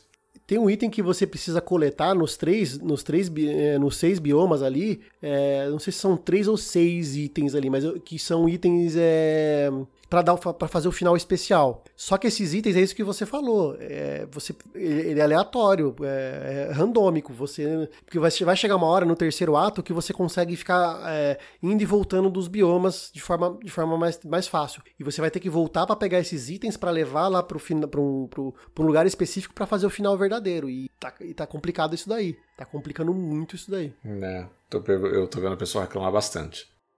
Mas é um jogo, é um jogo que assim, eu sinto ao mesmo tempo que eu sinto prazer em jogar, eu sinto ódio, é, tipo, é, é o tempo todo, cara, é amor e ódio o tempo todo e, e tá sendo assim essa relação. Você não sabe se você ama ou se você odeia ainda? Exatamente. Então, eu, eu amo enquanto tô jogando, mas eu odeio quando eu morro ali, cara. Daí eu fico um dia falando, não vou jogar essa bosta. Aí no dia seguinte tô eu lá jogando. eu acho que todo roguelike, roguelite é sim, assim, né, cara? Sim, é assim, cara. É, é frustrante o tipo de eu acho que roguelike e roguelite são uh, uh, os gêneros de jogos é, mais frustrantes que existem por, por causa disso, sabe? Meu, você tá naquela run, run perfeita, assim, você fala, nossa, agora nessa, essa, nessa run eu vou terminar o jogo. Aí você, pum, morre por alguma coisinha assim, ou algum chefe. Porque assim, sempre que você vai enfrentar um chefe, você fala, porra, as chances de eu morrer é de 80%, né? Porque não conheço o chefe, não sei com, quais são os ataques, o que ele vai fazer. E aí você vai meio que na esperança de, de que consiga passar ele de primeira. Aí você não consegue, você tem que voltar tudo, cara. Nossa senhora. Aí tem alguns roguelikes, tem alguns roguelikes que eles conseguem te, é, te incentivar porque a transposição das, é, da, é, das etapas que você já fez, né? Repetidamente, elas começam a se tornar mais fáceis, né? Que nem você falou, começam a criar atalhos, né, para você poder pular de um lugar para o outro. O problema é quando isso desbalanceia o jogo, né? Que você, se você for pro atalho, você não vai chegar tão forte lá naquela área que você morreu anteriormente, porque você não pegou os itens, você não pegou as coisas que isso podia pegar. Né? E detalhe, os bosses os bosses do jogo, é, eles todos eles têm três fases.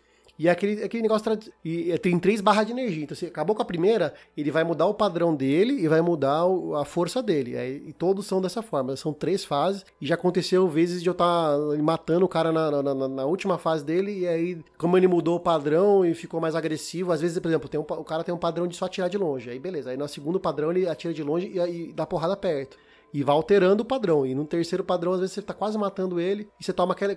Sabe aqui, faltou, faltou aquele peidinho pra você matar ele, só que também faltava um peidinho pra ele te matar. Aí. Ô Guga, uma pergunta tonta: tem modo easy? Não tem. Não tem seletor de dificuldade, é do, do jeito que é e segue e siga lá pela. Eu lembro quando saiu o Sekiro, o pessoal fizeram até. Como chama? É... Petição. Abaixo assinado, assinado cai na 4. E eu não vi nada falar desse jogo aí.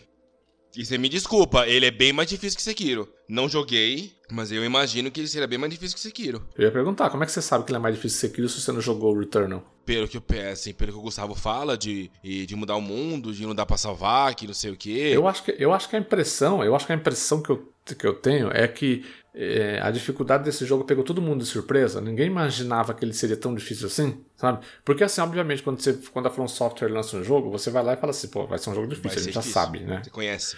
É, agora o Returnal, no marketing dele, na, na publicidade que ele fez antes de ser lançado, ele não deixou nenhuma dica de que ele seria esse tipo de jogo tão difícil, sabe? É, eu acho que, na verdade, é, ele foi um pouco na carona de por ser um exclusivo da Sony, a galera já focou, ah, vai ser uma história, vou me emocionar, ser, é. vou fazer. É, e aí, no fim, quando era jogo de jogar mesmo, moiou. Pode ser, a galera se surpreendeu porque, ué, pera aí, não é uma parada muito focada na narrativa, é um negócio mais mecânico mesmo. E é, acho que às vezes a culpa não é nem dele, mas às vezes a. A expectativa. O piloto, né? automático, da, o piloto automático da expectativa é essa.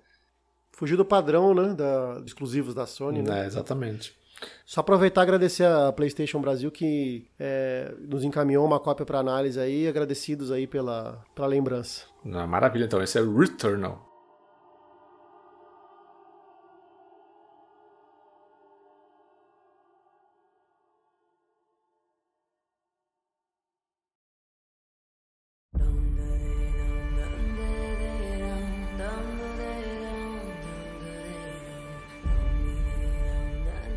Agora é minha vez. Eu vou, eu vou falar aqui primeiramente de Hood, Outlaws and Legends, mas depois eu vou passar rapidamente por dois joguinhos indies e complementar o que eu havia prometido no episódio anterior, que é do Oddworld Soulstorm, tá? É, mas vai ser tudo breve mesmo. Tá? Bom, eu estou jogando Hood, Outlaws and Legends, que a gente recebeu aí da, da Focus Uh, agradecer, agradecer a assessoria de imprensa da Focus aí que encaminhou o jogo para a gente jogar. E o que, que é esse jogo? Né? Ele é um jogo desenvolvido pela, pela Sumo é, Digital, né? A Sumo Digital é uma empresa que ela trabalhou muito é, com jogos de corrida no passado, né? Eles ajudaram muito a própria Codemasters a fazer jogo, jogos da série Fórmula 1. Eles, eles trabalharam muito naquela série Toca, Toca Race Driver, sabe? Não sei se vocês lembram. É, que tinha muito no PlayStation. E o jogo mais recente deles é o Sackboy A Big Adventure, né? Aquela última incursão do, do Sackboy da Sony, né? Que saiu para PlayStation 4 e PlayStation 5. E agora eles saíram com esse jogo que é um jogo completamente online, né? É, ambientado no mundo é, do Robin Hood, né? E como que funciona o jogo? Ele é um jogo completamente online, como eu acabei de dizer, e ele tem são duas equipes que dentro de um cenário possuem o mesmo objetivo, né? Os objetivos são sempre os mesmos em, em variados cenários.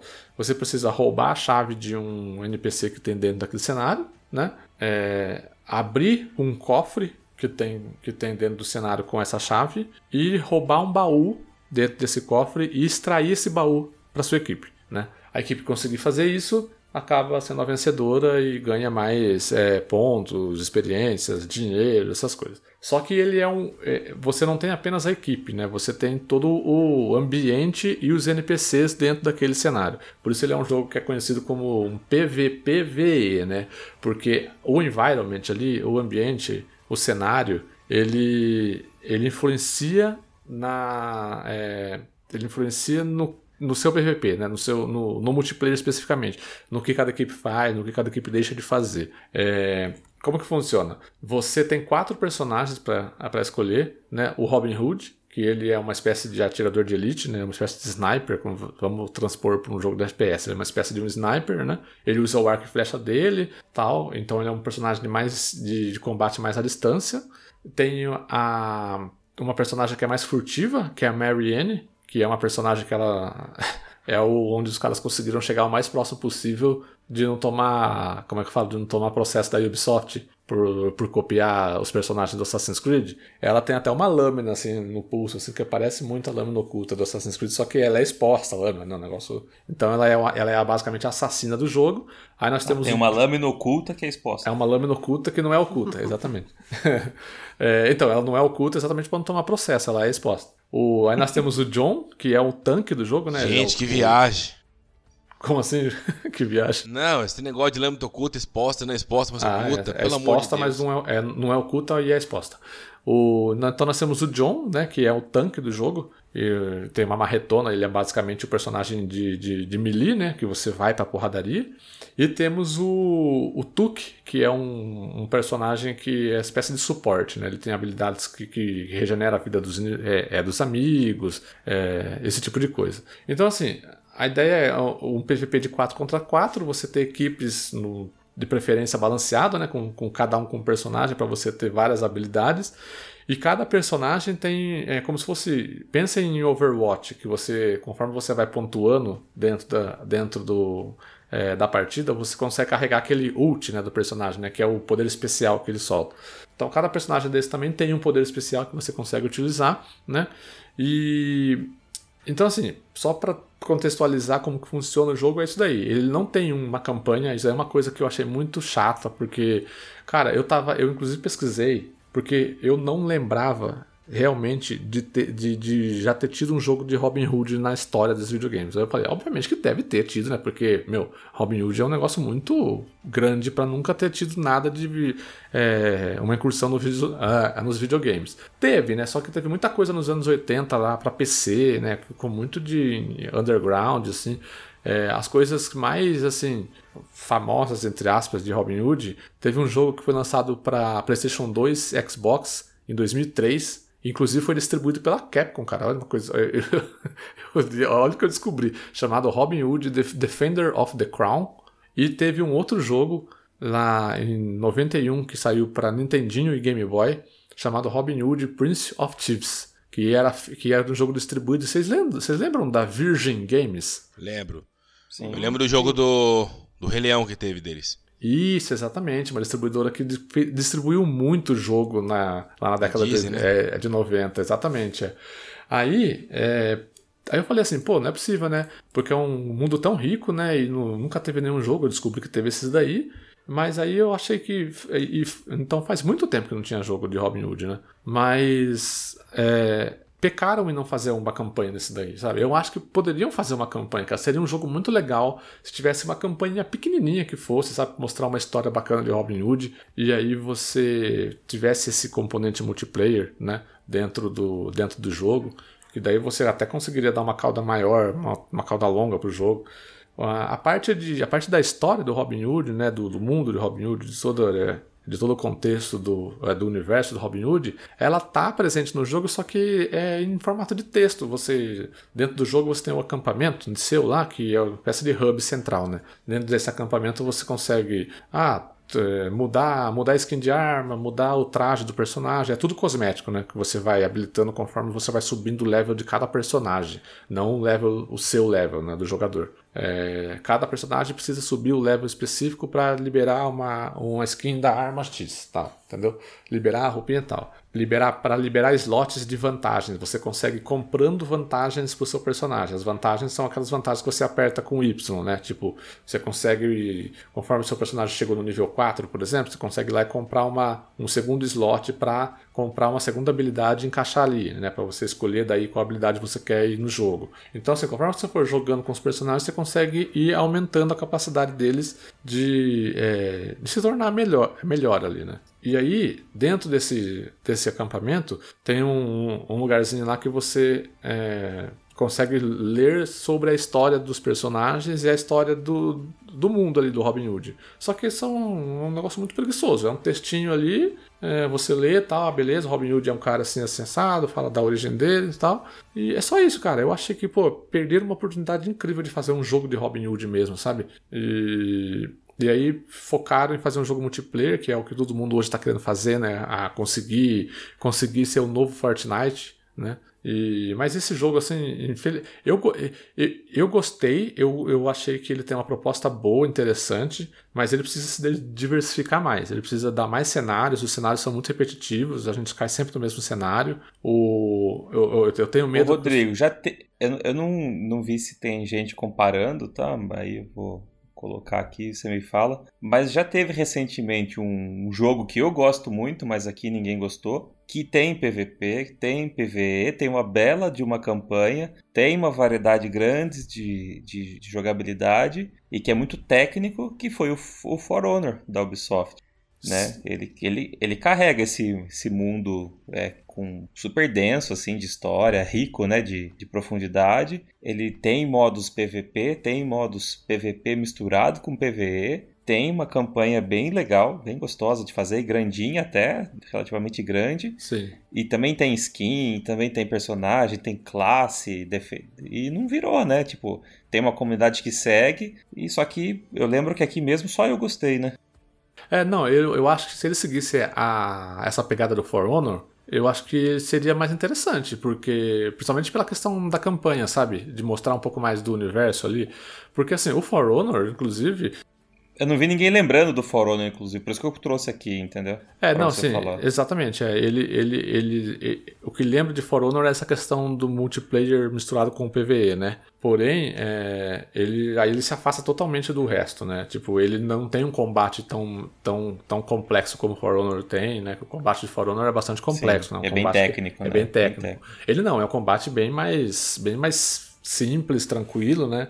E, e aí, mas eu acho, mas foi um bom exemplo você ter lembrado, porque eu acho que tipo, pegasse o exemplo de For Honor e, e falasse assim, ó, For Honor tem uma campanha ali que os caras fazem, montam uma história, montam um contexto, mostram como que é aquele universo, né? Cara, se fizesse, e, e, imagina isso elevado a um, a, ao personagem, né? A Robin Hood, né? O, o, o, tanto de... É, então... É que tem coisa. que lembrar também que For Honor é um AAA da Ubisoft e esse jogo é um jogo de 30 dólares, né? Isso, é. Ele não é um jogo AAA, né? Ele, ele é um jogo feito pela é para uma empresa, um estúdio que também não é grande como a Ubisoft é, né? Então, tipo, obviamente que ele está dentro do escopo que eles conseguiram fazer, né? Mas eu acho que, que ali, se fizessem uma campanha, cara, uma campanhazinha de seis horas ali, sabe? Um negocinho que, que mostrasse mais a história, assim, é, daria um gostinho a mais, sabe?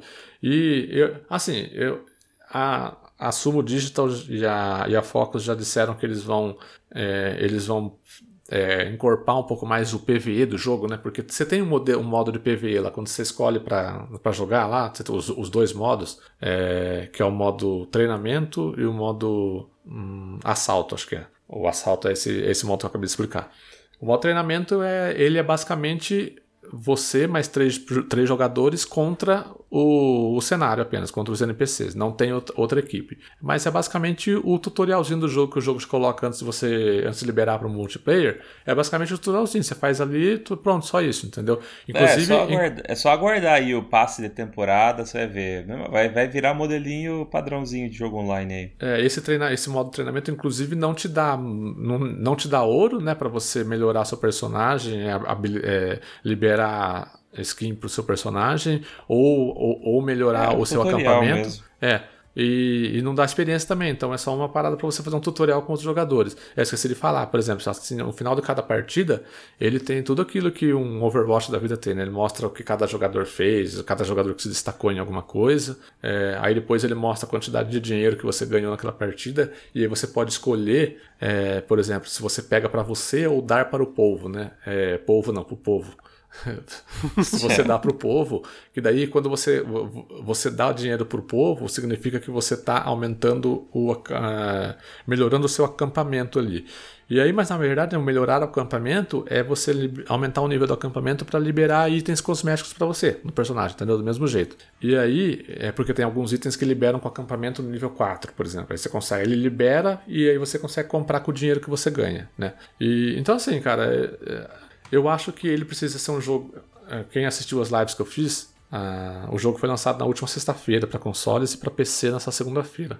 Quem assistiu as lives que eu fiz, eu fiz uma na segunda e fiz uma hoje, um pouquinho. É, no Xbox a gente tá com muito problema de matchmaking e de encontrar partida. O que, o que aconteceu nas lives que eu fiz? Eu tentei, por exemplo, ele é crossplay nesse jogo, você consegue jogar com jogadores de PC e jogadores de PlayStation também. É, Porém, se eu desligava o crossplay, eu queria, eu queria jogar só com o jogador de Xbox, eu não encontrava a partida nem a pau. Ficava lá, contava, contava, chegava nos 200 segundos lá a contagem e não, e não encontrava a partida em nenhum momento.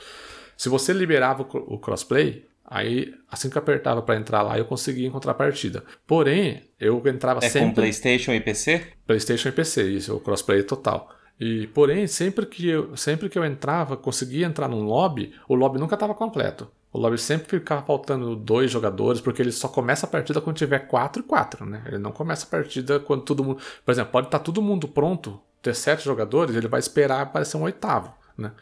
Então, o que, o que acontece? Mano, eu ficava. fi- Fiquei muito tempo no lobby às vezes. Muito tempo, muito tempo, muito tempo esperando entrar, entrar player. Aí entrava, aí ia, sabe? Aí eu descobri que é mais rápido se você não, não sai e tenta entrar num lobby novo. Você continua com a mesma equipe, vai jogando, você vai repetindo as equipes, sabe? Tipo, aí, aí ele consegue jogar, é, ser mais ágil.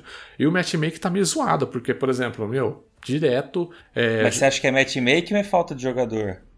Então, é isso que eu ia falar, é isso que, é isso que eu ia falar, é isso que eu ia falar, porque uma coisa pode é, influenciar a outra, né? O, o- se tiver poucos jogadores, o, o jogador, o, o jogo vai colocar jogador de nível 2 com jogador de nível 80 para jogar e beleza, né? Porque tem que jogar, bo- bora aí, né? Porque é isso que acontece, por exemplo, aparece direto, cara, em todas as partidas minhas. É jogador de nível 2, que é o jogador que tá começando agora a jogar o jogo, com jogador de nível 86, que é jogador que já tá acostumado a jogar, entendeu? Jogou Mas aí já. não carrega nenhuma vantagem inicial, né? É só pra mostrar que já faz tempo que joga. Isso, é, E não, é, skin e não, não tem, é só, é só cosmético. Pelo menos, pelo menos até onde eu joguei, eu já sou nível 19, acho. É, até onde eu joguei, o, é, tudo, é tudo cosmético, não tem nenhuma vantagem de, de jogo, assim, de gameplay pra você, entendeu?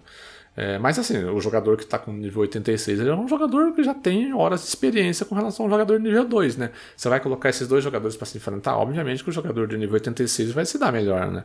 Então, assim, esse matchmaking tá meio zoado, mas pode ser por causa disso que você falou. Falta de jogadores, né? Tipo assim, meu, não, tem, não tenho oito jogadores de nível, de nível 80, 70 aqui pra colocar junto. Vou colocar o cara do nível 2, dane-se, entendeu? É, faltou, fal- faltou esse jogo ter sido lançado no Game Pass pra ter os 15 dias de fama, tipo um Outriders da vida, em que você vai ver sua lista inteira jogando por duas semanas, depois ninguém mais no jogo, até, até o lançamento do próximo, entendeu? Mas pelo menos teria um. Ele teria um perfil de Game Pass, eu acho. É, olha, eu não duvido que entra, tá? Eu, eu, eu, eu acho que aí, ó, dá uns, um tempinho aí, vai entrar no Game Pass. Então, se alguém ficou interessado, aguarde aí que o Rodrigo Insider aqui tá É falando perfil, que vai né? entrar. é, é, é o perfil de jogo de Game Pass, cara. Você vai ver. Vai- eles, é, a Microsoft vai chegar, ô, quer colocar no Game Pass aí? Tá- tá um dinheirinho aí. E aí vai dar um. Pode ser que dê uma, um, um up no jogo. Mas é isso aí, cara. Hood, Out, é, Out- é, Outlaws and Legends. Eu, assim, o saldo, o saldo é positivo, é gostoso o gameplay do jogo, sabe?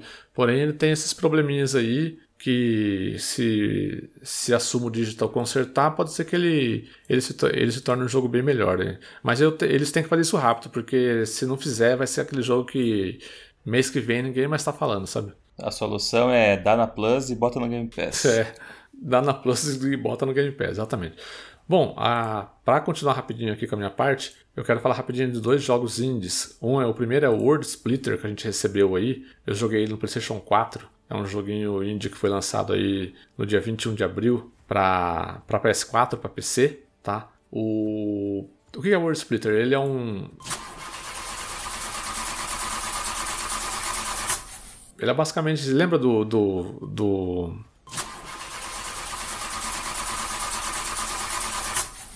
Caramba, como que é? Do. O joguinho do. do... Super, Super Meat Boy, agora lembrei. Eu ia falar do, do bichinho de carne lá. Que você tem fases, né? Você tem fases para passar e você pode escolher nas fases os mundos lá tal. E você tem a fase específica, ela vai uma fase depois da outra, né? E aí você depois, depois você pode escolher a fase por uns cardzinhos assim para repetir e tal. É isso daí. O World Splitter é um jogo 2D de plataforma, de puzzle né? Que você. co- Como que funciona? Você com o analógico esquerdo você mexe o personagem na tela e com o analógico direito você mexe uma barra na tela. Que essa barra ela divide a tela em dois mundos, né? Porque a história do joguinho é bem simples. É o seu personagem estava numa nave, é, é- é quase igual ao Return, o Guga. Seu personagem estava numa nave, ele é um astronauta e essa nave caiu nesse mundo e esse mundo, eles existem várias dimensões nesse mundo que ele caiu. E é exatamente isso, você controla as dimensões do mundo com o analógico direito. Tem uma barrinha na tela que você com o analógico direito você consegue mover ela para o lado que você quiser e rotacionar essa barrinha com os gatilhos. Que daí o que acontece? Um mundo é diferente do outro, então você tem que, que, que solucionar os puzzles é, utilizando o cenário de cada mundo. Por exemplo, você, ah, você tem no mundo você tem um, um morrinho, no outro mundo que é, você não tem morrinho naquele lugar. Então você joga o seu personagem no mundo que não tem morrinho, aí você pega, imagine, imagine isso daí, tá? Você pega o seu personagem, coloca no mundo que não tem morrinho, você coloca ele ali, naquele lugar específico, e aí você pega essa barrinha que você controla da, das dimensões, coloca embaixo do seu personagem e sobe a barrinha. A hora que você sobe essa mal barrinha. Mal comparando é um The, Medium. Que acontece. Só que mal comparando. É. Só que a hora que você sobe a barrinha e, e, troca de mundo, né? Você vai trocando de mundo, o seu personagem vai subindo junto com o morrinho que, que você está construindo ali, que você está é, indo para o mundo seguinte. Então, assim, você tem que ir resolvendo os puzzles nessas, nessas telas, né? Que são basicamente telas mesmo, não é nenhum side-scroller, assim, é uma tela inteira que você tem que sair do, do ponto é, da esquerda e chegar na direita, é igual Super Meat Boy mesmo, sabe? E aí você tem que resgatar umas criaturazinhas dentro, do, dentro dessa tela, né, que elas estão divididas nessas duas dimensões. E aí, e aí cada fase tem, obviamente, seus desafios, né? Tipo, é, se você conseguir terminar em menos de 5 minutos a fase, você ganha medalha de bronze. Se você conseguir terminar em menos de 3, você ganha de prata, em menos de 1 um minuto de ouro, entendeu? E aí tem também os mesmos desafios para a quantidade de rotação que você faz na, naquela barrinha que divide os mundos. Se você fizer com menos de mil graus, por exemplo, a terminar a fase com menos de mil graus, é de bronze, que menos de 500 é de prata e menos de 250 é de ouro, por exemplo, entendeu? Então cada fase tem isso daí e obviamente a cada mundo que você são 60 fases no total, né, divididos são seis mundos e 10 fases cada um. E cada mundo que você vai passando, ele vai te trazendo uma mecânica nova. No mundo tem. O mundo fica. De, é, os, as dimensões são de ponta cabeça. O mundo é invertido. Se você, se você vai para a esquerda, ele vai para a direita. Se vai para a direita, ele vai para a esquerda. Um outro mundo é, é, é tipo. Você tem que é, criar pontes com umas alavanquinhas, entendeu? Ele vai, ele vai conforme vai passando, até chegar no último mundo. O último mundo daí é, é bem difícil, cara. Porque ao invés de dois, duas dimensões, dois mundos, ele, ele te dá te dá quatro dimensões. Então você tem duas barrinhas de dimensões para mexer, entendeu? Nossa, o negócio fica muito complicado, cara. Mas é isso aí, World Splitter, eu gostei, é uma coisa bem gostosinha assim pra você pegar e falar assim: ah, vou jogar um, Vou jogar umas 5 fases do World Splitter aqui, sabe? Pra, só pra, só pra é, desestressar. E são, são puzzles bem, bem bacanas, bem, bem sacados, assim. É bem gostoso. O outro que eu estou jogando é chamar, é, se chama Smelter. Ele é um jogo, ele é um jogo que saiu no, deixa eu ver a data aqui, no, no dia 22 de abril. Ele é, ele é publicado ele é publicado pela Dungeon Entertainment e desenvolvido pela X Plus Company Limited. Eu nunca, eu nunca joguei, nunca soube nenhum jogo dessa, dessa desenvolvedora. O que ele é? Ele é um jogo pixel art dividido em jogos de plataforma, né? É, e jogo de estratégia em tempo real. Como que funciona? Como que é a história do Smelter? Você, você é, é a Eva, a Eva é, é a Eva e Adão mesmo, né? No começo do jogo tem até uma ceninha lá Oi, o que, que é? Adão e Eva. Ad é, Adão e Eva, exatamente. Olha o preconceito aí, bicho. é, aquele... Você controla a Eva, que... que isso, que é gratuito. Que... que acontece, no começo do jogo acontece o que a gente conhece, né, do, da história bíblica, de que o Adão come a fruta proibida e aí eles são expulsos do paraíso. Só que aqui, no, no, quando eles são expulsos do paraíso, a Eva se separa do Adão e ela cai no, no mundo lá e ela começa a sua busca pelo Adão, né? E e aí, ela encontra no começo do jogo. busca peladão. O... Peladão. peladão? Tá bom de cacófato o negócio. É, tá foda. É, é, tá complicado. O, e aí ela encontra o Smelter, que dá o nome ao jogo, que é uma espécie de. É um, uma criatura com asas, né? Alada, só que ele se transforma numa armadura, né? E aí como que funciona? As partes que você controla a, a Eva, você você são as partes de plataforma, né? Que, são, que é basicamente um jogo muito que lembra muito os jogos de plataforma de 16 bits, né? E dentro desse jogo, dentro dessas sessões de plataforma, a gente tem umas sessões de desafios. Por exemplo, assim, ah, você entra numa porta lá e não seja atingido. Você tem que chegar até um ponto lá dentro daquele, dentro daquela é, daquela câmara sem ser atingido pelos inimigos. E aí tem conta o tempo, né? Se você é atingido, você volta tal. E aí você precisa fazer esses desafios para pegar umas runas para conseguir liberar slots para você começar a a, a, conseguir, a, a conseguir melhorias para seu personagem, né? Habilidades, né? Tipo habilidades de, de movimentação, de golpes, essas coisas. Como se fosse uma espécie de Metroidvania também, sabe? Conforme você vai conseguindo é, movimentações novas, você consegue acessar lugares novos e tal. E aí, e aí tem a segunda parte de gameplay, que é a parte de, de estratégia em tempo real, que você controla o Smelter. O Smelter é um personagem super engraçado, assim, que ele é uma espécie de rei de uma, de uma terra lá, que ele estava sumido, aí ele reaparece, né, porque a Eva traz ele para a terra dele, e a terra dele está totalmente arrasada. E ele tem que reconstruir a terra dele. E aí é a parte de RTS, que você tem que construir quartéis. Lembra aí, Jovem Empires, que você tem que ficar construindo é, quartelzinho para criar soldado, essas coisas. Aqui é a mesma coisa, você, é, você constrói casinhas é, para que esses soldados morem nelas, né? Mas ao mesmo tempo você tem que construir as casinhas de soldado, as casinhas de, de, de arqueiro, por exemplo. E aí, por exemplo, vamos supor, você tem que. É, você tem que. Para cada soldado que você cria, vamos dizer, uma casinha, um, um quartelzinho lá, cria três soldados. Você precisa criar três casinhas, porque cada um tem que morar em uma casa. Então você tem uns recursos específicos lá que são maçãs verdes, espécie de maçãs verdes, que, que para cada soldado você precisa ter uma maçã verde. Então você tem que equilibrar o recurso com a população que você tem, né? E aí você tem que ficar criando o seu, o seu recriando a sua terra lá, né, que você governava antes, para você defender ela dos, é, dos inimigos, né, que, que atacam. E, e aí você, ah, desculpa, conseguiu, conseguiu criar lá um, um é, dominar um espaço naquela terra, você vai para uma sessão de plataforma com a Eva para tentar resgatar lá outros outros outros é, recursos para crescer novamente o seu território e assim por diante, entendeu?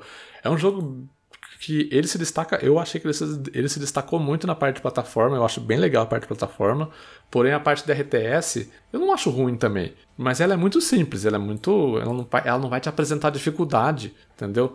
De que um RTS tem, né? E eu acho que na verdade é até, é até tipo assim, nem, nem é tão demérito assim, porque eu acho que se eles deixassem muito difícil, o jogo ia ficar muito frustrante, sabe? Muito chato, muito, muito enfadonho.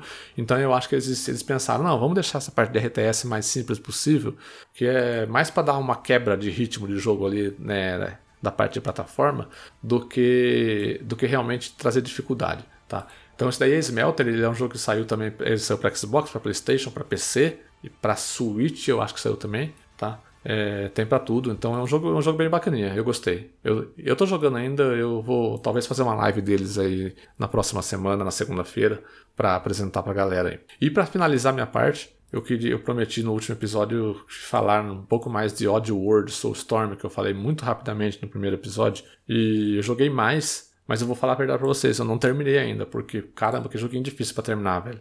Nossa senhora, ele é um jogo muito difícil, cada fase meu, cada fase é aquele negócio que demora uma hora e meia, duas horas pra terminar uma fase. E é um jogo que tem 17 fases. E, e, e, é uma parada assim, cara.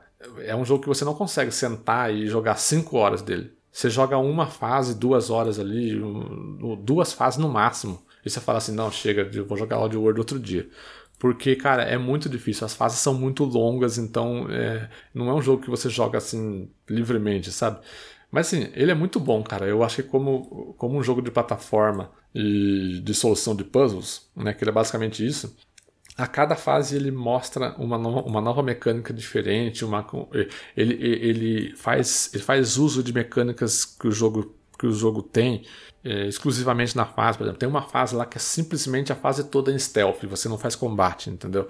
E ele, e ele faz é, toda ele extrapola toda a mecânica de stealth que ele pode propor. E, e aí tem as fases vão ficando cada vez mais difíceis porque você tem que salvar cada vez mais daqueles mudokons, né, que eu comentei lá no, no, episódio anterior de você que, que são as a, que é a raça, né, do do Abe, que é o protagonista é, do jogo. E e vai ficando cada vez mais difícil, cada vez mais difícil, então o jogo é, é bem, bem, bem difícil. Eu acho que é, se a galera, quem não gosta de jogo com a dificuldade muito elevada aí, eu acho que não vai, não vai curtir muito. E uma coisa que eu achei um pouco estranha, apesar de ser é uma faca de dois gumes para mim, de dois legumes, é, ele é um jogo muito bonito na questão visual porque ele tem muito, muita mudança de câmera, né? Ele não é um jogo puramente é, de, como, como eu posso dizer, de aspecto 2D, né? Você se movimenta só para frente e para trás. A câmera muda de ângulos a todo momento, ela vai na diagonal, ela vai para cima, ela vai para baixo. E isso é muito legal porque ele explora muito o fundo dos cenários, mostra, mostra o que tem no, é no fundo, mostra, por exemplo, a próxima área que você vai ir, antes de você ver ela, antes de você chegar nela realmente. É, porém, ao mesmo tempo, tem umas sessões de plataforma, principalmente, que às vezes o jogo, o jogo trava numa, numa câmera meio na diagonal e aí você perde a, a noção de espaço, sabe? Se você, não, você não sabe se você está perto de um objeto, se você está longe de um objeto porque principalmente em, em sequências de, de, de, plataforma que você precisa de muita precisão, né? Você, você tem que pular no local certinho ali, senão você vai encostar numa bomba e explodir, né? E nesses momentos o ideal seria ter uma câmera exatamente lateral, assim, né? Tipo, que você consiga ver se você está perto ou não.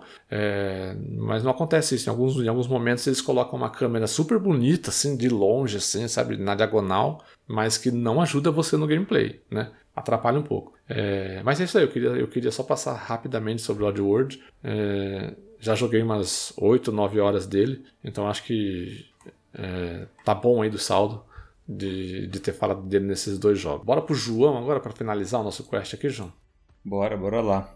É, bom, eu vou falar um pouquinho do Samurai Showdown. É, a gente já falou dele anteriormente, né, no passado, é, avaliando em especial é, o jogo mesmo em si, quando ele lançou, né? Ele foi lançado em 2019, é, é considerado um, um, reboot da franquia, né? Do, do Samurai Shodown. E, mas por que, que a gente está trazendo ele hoje aqui? Porque recentemente ele também recebeu um, um patch né, de atualização gratuita para os consoles de, de nova geração. E, e, gentilmente aí nos enviaram esse, esse código para que a gente fizesse essa, essa avaliação, né? E, então por isso que a gente está trazendo de novo aqui para comentar sobre, sobre as novidades, né? É, eu tive o, o, o, cuidado de instalar o, o jogo lá no, no Xbox One Fat, lá no original, no antigão. Você fez isso? É, e, e, deixei ele num alt tab aqui na televisão, ele também instalado no Xbox Series X. Então, basicamente era só trocar um, um, um de, de, do input do HDMI aqui eu conseguia é, navegar entre o, o, o, as duas versões, né? E o mais curioso de tudo, na versão do Xbox Series X, o download é mais leve, cara. Esse é outro cuidado que eu observei. Eu não vou lembrar agora exatamente o tamanho, mas é como se fosse assim: a versão do FAT tem, tem 30 GB e a versão otimizada tem 20 GB. Então, esse é um caso em que a versão 4K é, o, ficou mais leve do que no, nos, no, nos consoles da geração nova. Eu achei interessante olhar esse, esse ponto e ter sido surpreendido até nesse ponto. Isso se deve até, acho que eu lembro de algum falaram também, que antes de lançar essa numeração, com o SSD, eles não precisariam ter certos arquivos duplicados, né? Pra... É, repetir os assets, né? Para fazer o acesso. Porque o SSD é tão rápido que ele vai buscar onde o arquivo estiver na instalação, né? E, e no disco rígido, a técnica era espalhar várias vezes na instalação aquele arquivo e o jogo ia buscar na que, na, na que tivesse alocado trilha, na memória né? mais próxima.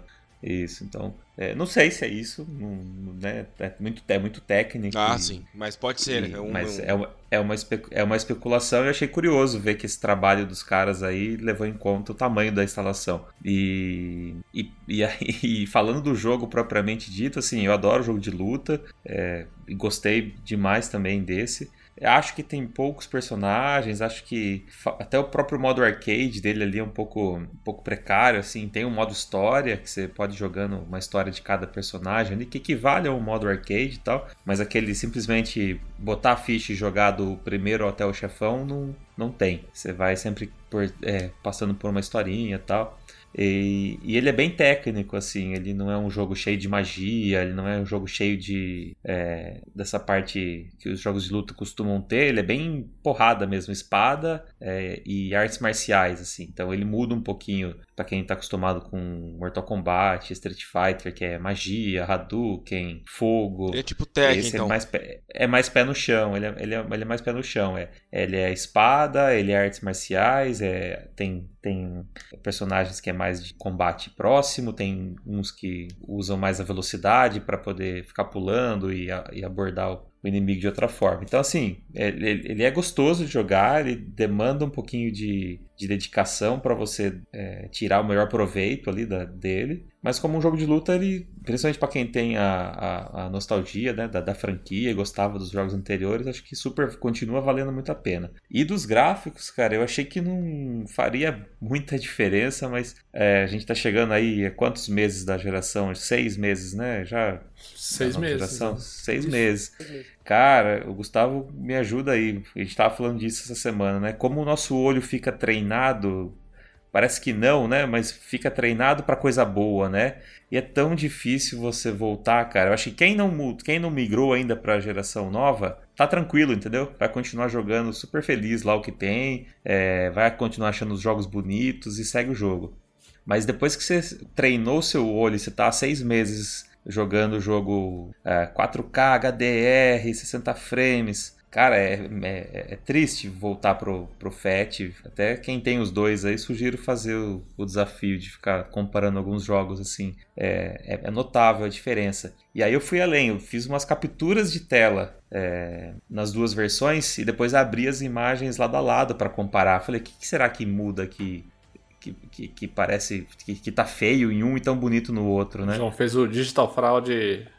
A gente tem Digital Fraud no Mustab também. que é digital fraude, né? Digital fraude. É, é low budget. Digital fraude low budget. Low budget. Então eu, eu tenho, é, eu tenho na. tira print, tira print e vê o print.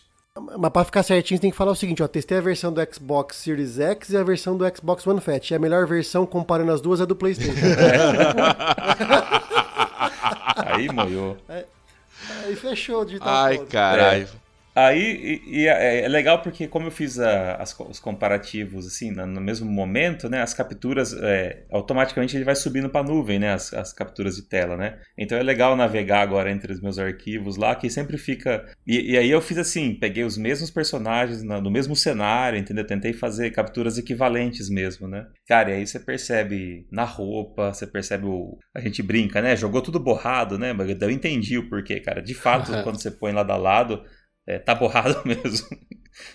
então, é, achei, achei, então, assim, acho que vale, vale a pena ressaltar que o, o update é gratuito, então quem tem o jogo já é, se beneficiou aí desse, desse patch de maneira automática o, o, com a vantagem de, da instalação ter ficado mais leve e o resultado final um jogo mais bonito, mais fluido e mais agradável de se jogar. Então, é, é, sim, só, só elogios para esse patch e, e tomara que, que os outros jogos continuem fazendo isso de maneira gratuita. A gente está vendo já muito jogo aí é, cobrando né, pra, por uma versão next gen, é, tem algumas que mudam automaticamente, tem o, então tem, tem todo tipo de, de oferta aí, mas a gente torce que cada vez mais, é, se não for possível pela auto otimização automática, né, que os consoles mais novos conseguem fazer, que as empresas dediquem aí um, um recurso, um, um tempinho para lançar updates, porque isso na verdade ajuda o jogo a se manter vivo por mais tempo, né?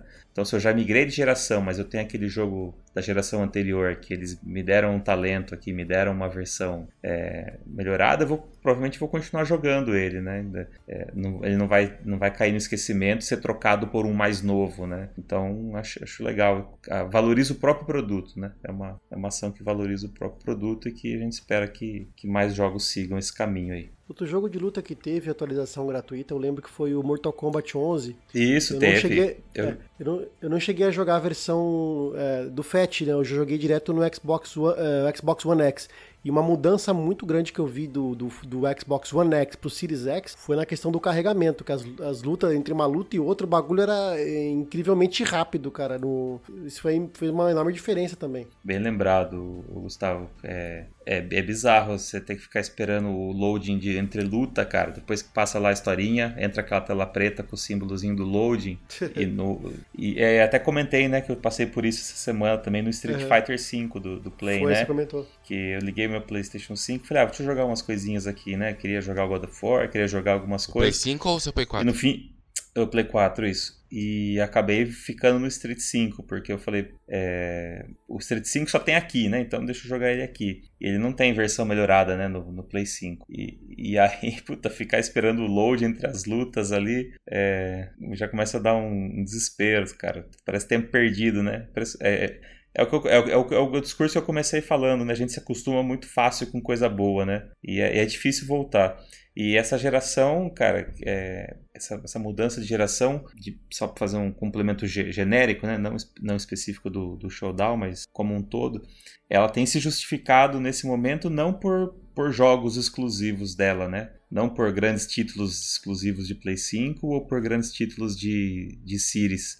Na verdade, ela tem se destacado e se justificado hoje em dia simplesmente por esse upgrade dos, dos jogos antigos, né? Então é muito, é muito é difícil você que já jogou o jogo numa versão melhor é, voltar, voltar para trás, né? Então eu comentei do exemplo do God of War. É, puta, eu falei, vou começar um save novo, que eu já não lembro mais do, do ponto onde eu tinha parado, né? Eu queria pegar ele certinho para terminar. Falei, vou começar um save novo. Cara, não consegui jogar, por conseguir com muitas aspas, né? Porque me incomodava. Um jogo que é super bonito, que é elogiado pelo gráfico, para mim jogar lá 30 FPS e é com aquele gráfico, é como eu falei, o olho já tá treinado para outro nível. Aí eu falei, puta, quer saber? Eu vou jogar isso aqui no Play 5. Quando eu tiver um, eu, eu jogo lá. Porque você não quer jogar mais aquele, aquele anterior, né? Então é, é parece frescura, mas depois que você passa pela experiência, você consegue entender, entender melhor. Mas no Play então, 5 já... você fala só que eu não tenho certeza. Você fala quando saiu o remaster do 5 ou que se você colocar esse jogo no 5 Ele já recebeu, né? Ele já recebeu. O God of War já ah, recebeu. Ah, tá, tá. Então, gratuita, então isso queria um... confirmar. Eu não lembrava de ter recebido. É, o God of War ele recebeu um, um patch de nova geração. Então ele lá ele vai estar tá rodando melhor, entendeu? E aí eu, eu, até comentei também, brinquei. É diferente de, eu adoro jogo antigo, né? Vocês sabem que eu tenho coleção aqui de jogo velho. E, mas, por exemplo, é, não ligo de jogar jogo de Play 2 que tem aquele gráfico de Play 2 porque o jogo é isso, entendeu? Naquela época e na, o jogo é, então eu já vou jogar esperando aquilo. Agora jogar um jogo atual, sabendo que tem uma versãozinha que roda melhor ali no outro console, aí é você fica em conflito, né? Mas é isso, de maneira geral, falando aí do, do Samurai Shodown e, e dessa questão aí de da nova geração. Falo na semana. É, no próximo programa eu trago outro joguinho aí que eu tô, tô jogando, que é o Cozy Grove. Ah, beleza, maravilha. Aí eu venho com mais tempo de jogo dele aí. Mas tô gostando. Ah, legal.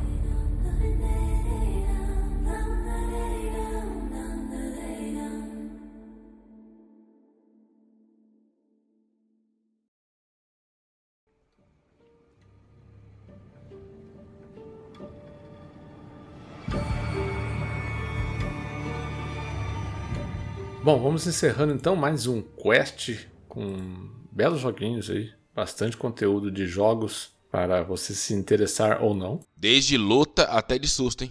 Hoje foi bem diversificado hoje. Passamos, passamos por tudo aqui, né? Terror, sofrimento com Returnal.